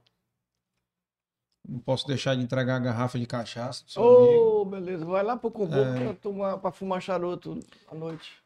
Esse, esse aqui da Brié, lembrancinha da Brié, que eu, eu acho que é. Eu adoro isso aqui. Ah, o senhor gosta também? Ah, ah Cachaça é a Cachaçazinha da colonial. colonial, tradição. Seu Alberto era um dos maiores amigos do meu pai. Era? Nossa família são muito ligadas desde muito tempo. Dois cachaceiros. Dois cachaceiros. Papai, o papai não tomava cachaça. Não bebia, né? Eu acho que o Alberto nunca tomou, não. Tomar, não.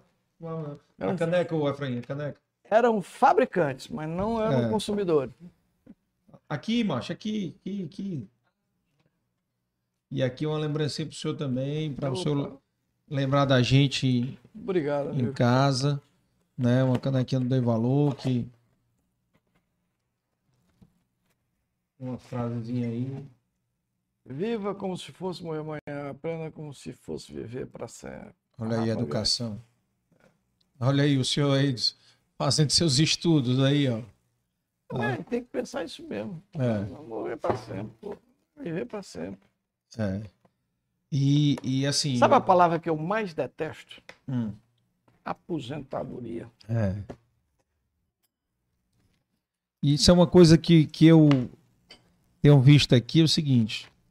Vários dos convidados que vieram aqui, empresários, teriam condições financeiras de ter parado de trabalhar muitos anos atrás. Fazer o quê? Fazer o quê? Ficar na rede? É. Adoro ler, mas eu leio de noite e trabalho durante o dia. Pô. É. E esse negócio de parar de trabalhar, eu só me lembro do meu avô, que o senhor conheceu, Edmilson Albuquerque. Que mais? E o meu avô, quando parou de trabalhar, definhou. É. é. Parou de trabalhar já com uns 80 e pouco, eu acho. Já estava meio. É o começo da, batendo da falência carro, é, dos batendo, órgãos. É. Começou... Olha, quem é empresário, quem é trabalhador, buscando sempre fazer coisa nova, não pode parar. De jeito nenhum. Se alimenta disso. É. E outra, todos nós temos que ter problemas.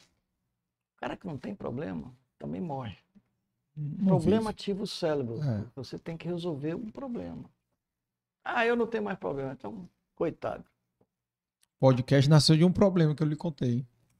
O problema é da história dos empresários não chegarem a mais gente. Exatamente. A inspirar. E então, faz parte isso. da vida você ter atividades, ter o pensar, ter o que quebrar a cabeça. Eu estou muito feliz que ainda tenho saúde. Eu vou ficar trabalhando uns 30 anos, se Deus quiser. Minha mãe está com 102, eu acho que 102 não chego não, mas... Botar para chegar no 100. É, tá Tem muito chão, né? Tem muito chão pela tem, frente. Tem muita coisa para gente fazer. Ceará muita... precisa da gente, pô. Tem, tem, tem cabeças como o senhor que. E das melhores, das coisas que eu mais satisfação de ter trabalhado e feito é o, é o Instituto. É o que dá mais é. prazer. Com certeza, né? É muito gostoso, muito gostoso. É que você vê que você também está contribuindo com a sociedade. Eu já vejo garotos de, que estavam lá com 9 anos, agora com 19, um pianista que é um ver esse retorno, Sei, né? o Sandro, sensacional. Já não está no instituto, vive hum. de música, tocando em bares, claro. restaurantes, etc. Feliz da vida, agradecendo toda a vida que encontra a gente. Sabe? Depois eu quero Você... contato para dar aula particular. Espetáculo. Eu acho que ele não, não é um. Não. não está no nível de professor. Não. É uma ah. coisa que eu aprendi no Instituto é o seguinte: essa mudança dos professores que a gente provocou, nos ensinaram que como empunhar, empunhar, né? Palavra? Empunhar. O instrumento é fundamental para o resto da vida dele. Uhum. Então, se você mudar um pega pouquinho. um pouquinho, então são coisas básicas. E o processo, o programa que a gente tem lá no Instituto hoje é o método Suzuki, que foi trazido por esse pessoal de São Paulo. O que é, que é o método Suzuki? Ele descobriu, deu um estalo, a partir da compreensão de que uma criança começa a falar sem saber ler. Verdade. Então você pode começar a tocar música sem ler partitura. É. Não é lógico? Total. Então, nossa metodologia toda era primeiro ensinar partitura, depois. Não, não é por aí. Vai ao contrário contrário. Partidura é um refinamento. Sabe, a, a, a metodologia é muito importante. É. E é por isso que eu gosto de estudar, eu gosto de ir para Harvard, porque eu estou sempre aprendendo coisas novas, né? E aplicando em todas as áreas, no negócio, é, no instituto. eu sou praticamente pioneiro em tudo que eu fiz na vida e que estou fazendo. É. Bacana, bacana. Por isso, porque eu trago ideia lá de fora. Não invento nada, aprende, não crio nada. Aprende, eu, troca ideia. Vou sacando as ideias dos outros e, pô, vai aplicando e vai melhorando Adaptando. e vai melhorando. É. Aí quando tá tudo funcionando, perde a graça. Aí eu já tô no outro. Passar a bola. É. Passa é perder a graça. O bom é você ter Toma... uma ideia, hum. pôr ela em pé e ver ela funcionando bem, gerando emprego, pagando imposto, sabe? É. Aí quando entra na rotina, hum, não é mais comigo, não. Passa pro Pedrinho e pro Laurinho. Pô, que são mais criadores e mais inventivos que eu, pô. Ah, é? Ano Luiz, são muito melhores que eu, graças a Deus. Porra boa. É. São muito mais preparados. Isso é que a gente insiste, a educação é, é tudo. É bom, é tudo. O grau deles, antes de irem para o MIT e depois que voltaram, a evolução é fantástica. Gigante. Gigante.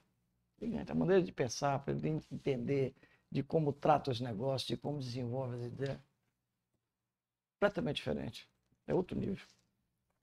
Excelente, excelente. Fica a dica para quem está assistindo, ouvindo a gente aqui. Educação é a base, né?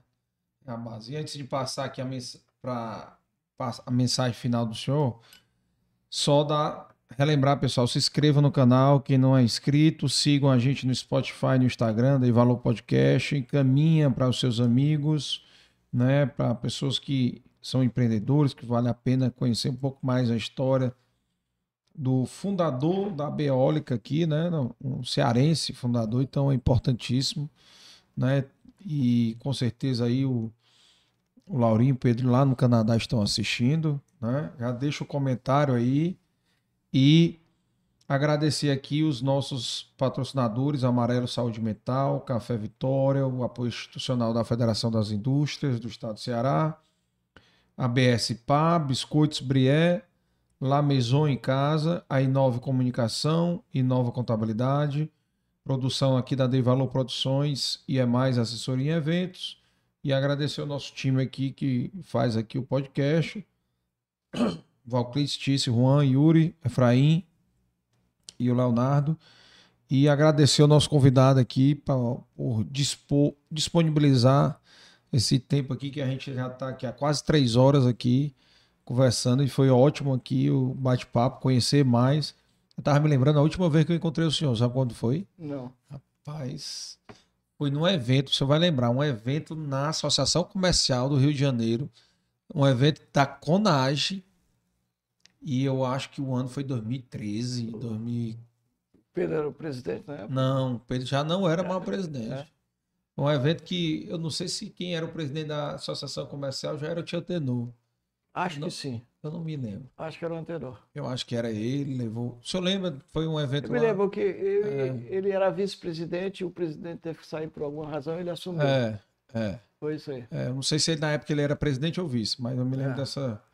A gente ter se encontrado lá. Mas foi, assim, excelente. E ah, já convidar o pessoal a é, Instagram. Semana que vem nós vamos ter o doutor Lúcio aqui.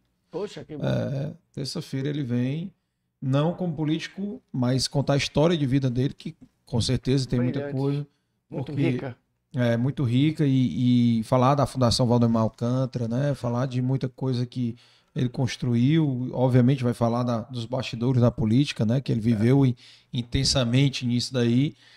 Mas aqui a gente não vive, né? E vive, é, vive não não, não é, porque a mosquinha não sai. É, tá Nasceu tá na... dentro, vai morrer dentro. É, a gente aqui, eu não, eu não trago quem está exercendo cargo ou é candidato. Eu não trago. Como ele não é candidato, é. né? Então, para mim não tem problema.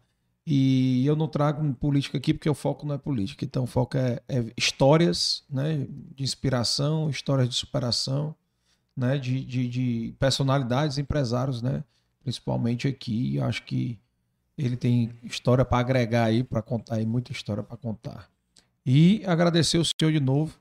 Né? Prazer, meu, uma honra prazer. ser convidado aqui, passar uma mensagem para os jovens que estão começando agora é. Para cometer outros erros, não os que a gente já cometeu. É, não os que o senhor falou aqui, né? Mas assim, o senhor deixou várias lições aqui, passou. Eu faço duas perguntas para todo convidado e até ia esquecer de fazer, mas eu acho que o senhor já respondeu, mas de qualquer maneira eu vou perguntar, antes de a gente encerrar. Qual foi o momento mais difícil da sua vida pessoal e da vida profissional? Na vida profissional, acho que o senhor já falou. Olha, digo que pessoal, não me lembro de nada que tenha sido. Tão grave. Grave. Toda a minha vida foi muito. Acho que a pessoal agregou Família aí profissional. estruturada, nunca me faltou nada. Sempre é. tive nos melhores colégios, aonde eu fiz as grandes amizades. Sempre tive no melhor clube, que era o ideal. É. Sabe, eu tive todo o conforto que alguém pode almejar na vida. Não tinha dinheiro fácil. Minha uhum. família era muito regrada, tá? Eu... Mas nasci com a herança deles de trabalho, trabalho, trabalho, uhum. seriedade, religião, tá? acreditar em Deus, quer dizer, e olhar sempre para os menos favorecidos, de qualquer maneira você devolver para a sociedade um pouco do que você fizer. Uhum. Isso eu carrego a vida inteira. Minha mulher, graças a Deus, tem o mesmo pensamento. Quer dizer, e, e tem o sentimento que ninguém é uma ilha, né? É. Nós vivemos numa comunidade. Tem que compartilhar. Tem que compartilhar, tem que interagir, tem que respeitar todo mundo. Uhum. Olhar para os mais velhos para ver a experiência deles, uhum. saber ouvir uhum. e não ser dono da verdade, né? Certeza, com certeza. E o momento profissional, acho profissional que. eu já contei que já... grandes obstáculos. Grandes a recuperação judicial lá. Mas eu posso te dizer, Carlos, que tudo que aconteceu foi muito bom. Aprendeu muito. Aprendi muito. Aprendi muito. É. E, graças a Deus, consegui superar os obstáculos, que eu não digo problemas, é. mas que são natural de todo empresário. É. Uns menos, outros mais, mas todo mundo passa por. Passa por perrengue. Por terrenos duvidosos de vez em quando. Para uhum. você chegar lá na frente. Não existe lanche de graça, não. É isso. Sem almoço grátis. Sem é almoço grátis. Total, total. Então, a todo mundo aí que assistiu, que ouviu aqui o podcast, muito obrigado aí pela audiência. Compartilhe, compartilhe os amigos. Estamos com a meta aí de chegar até o final do ano com 10 mil inscritos, então nos ajudem tá? a chegar aos 10 mil inscritos. E até semana que vem.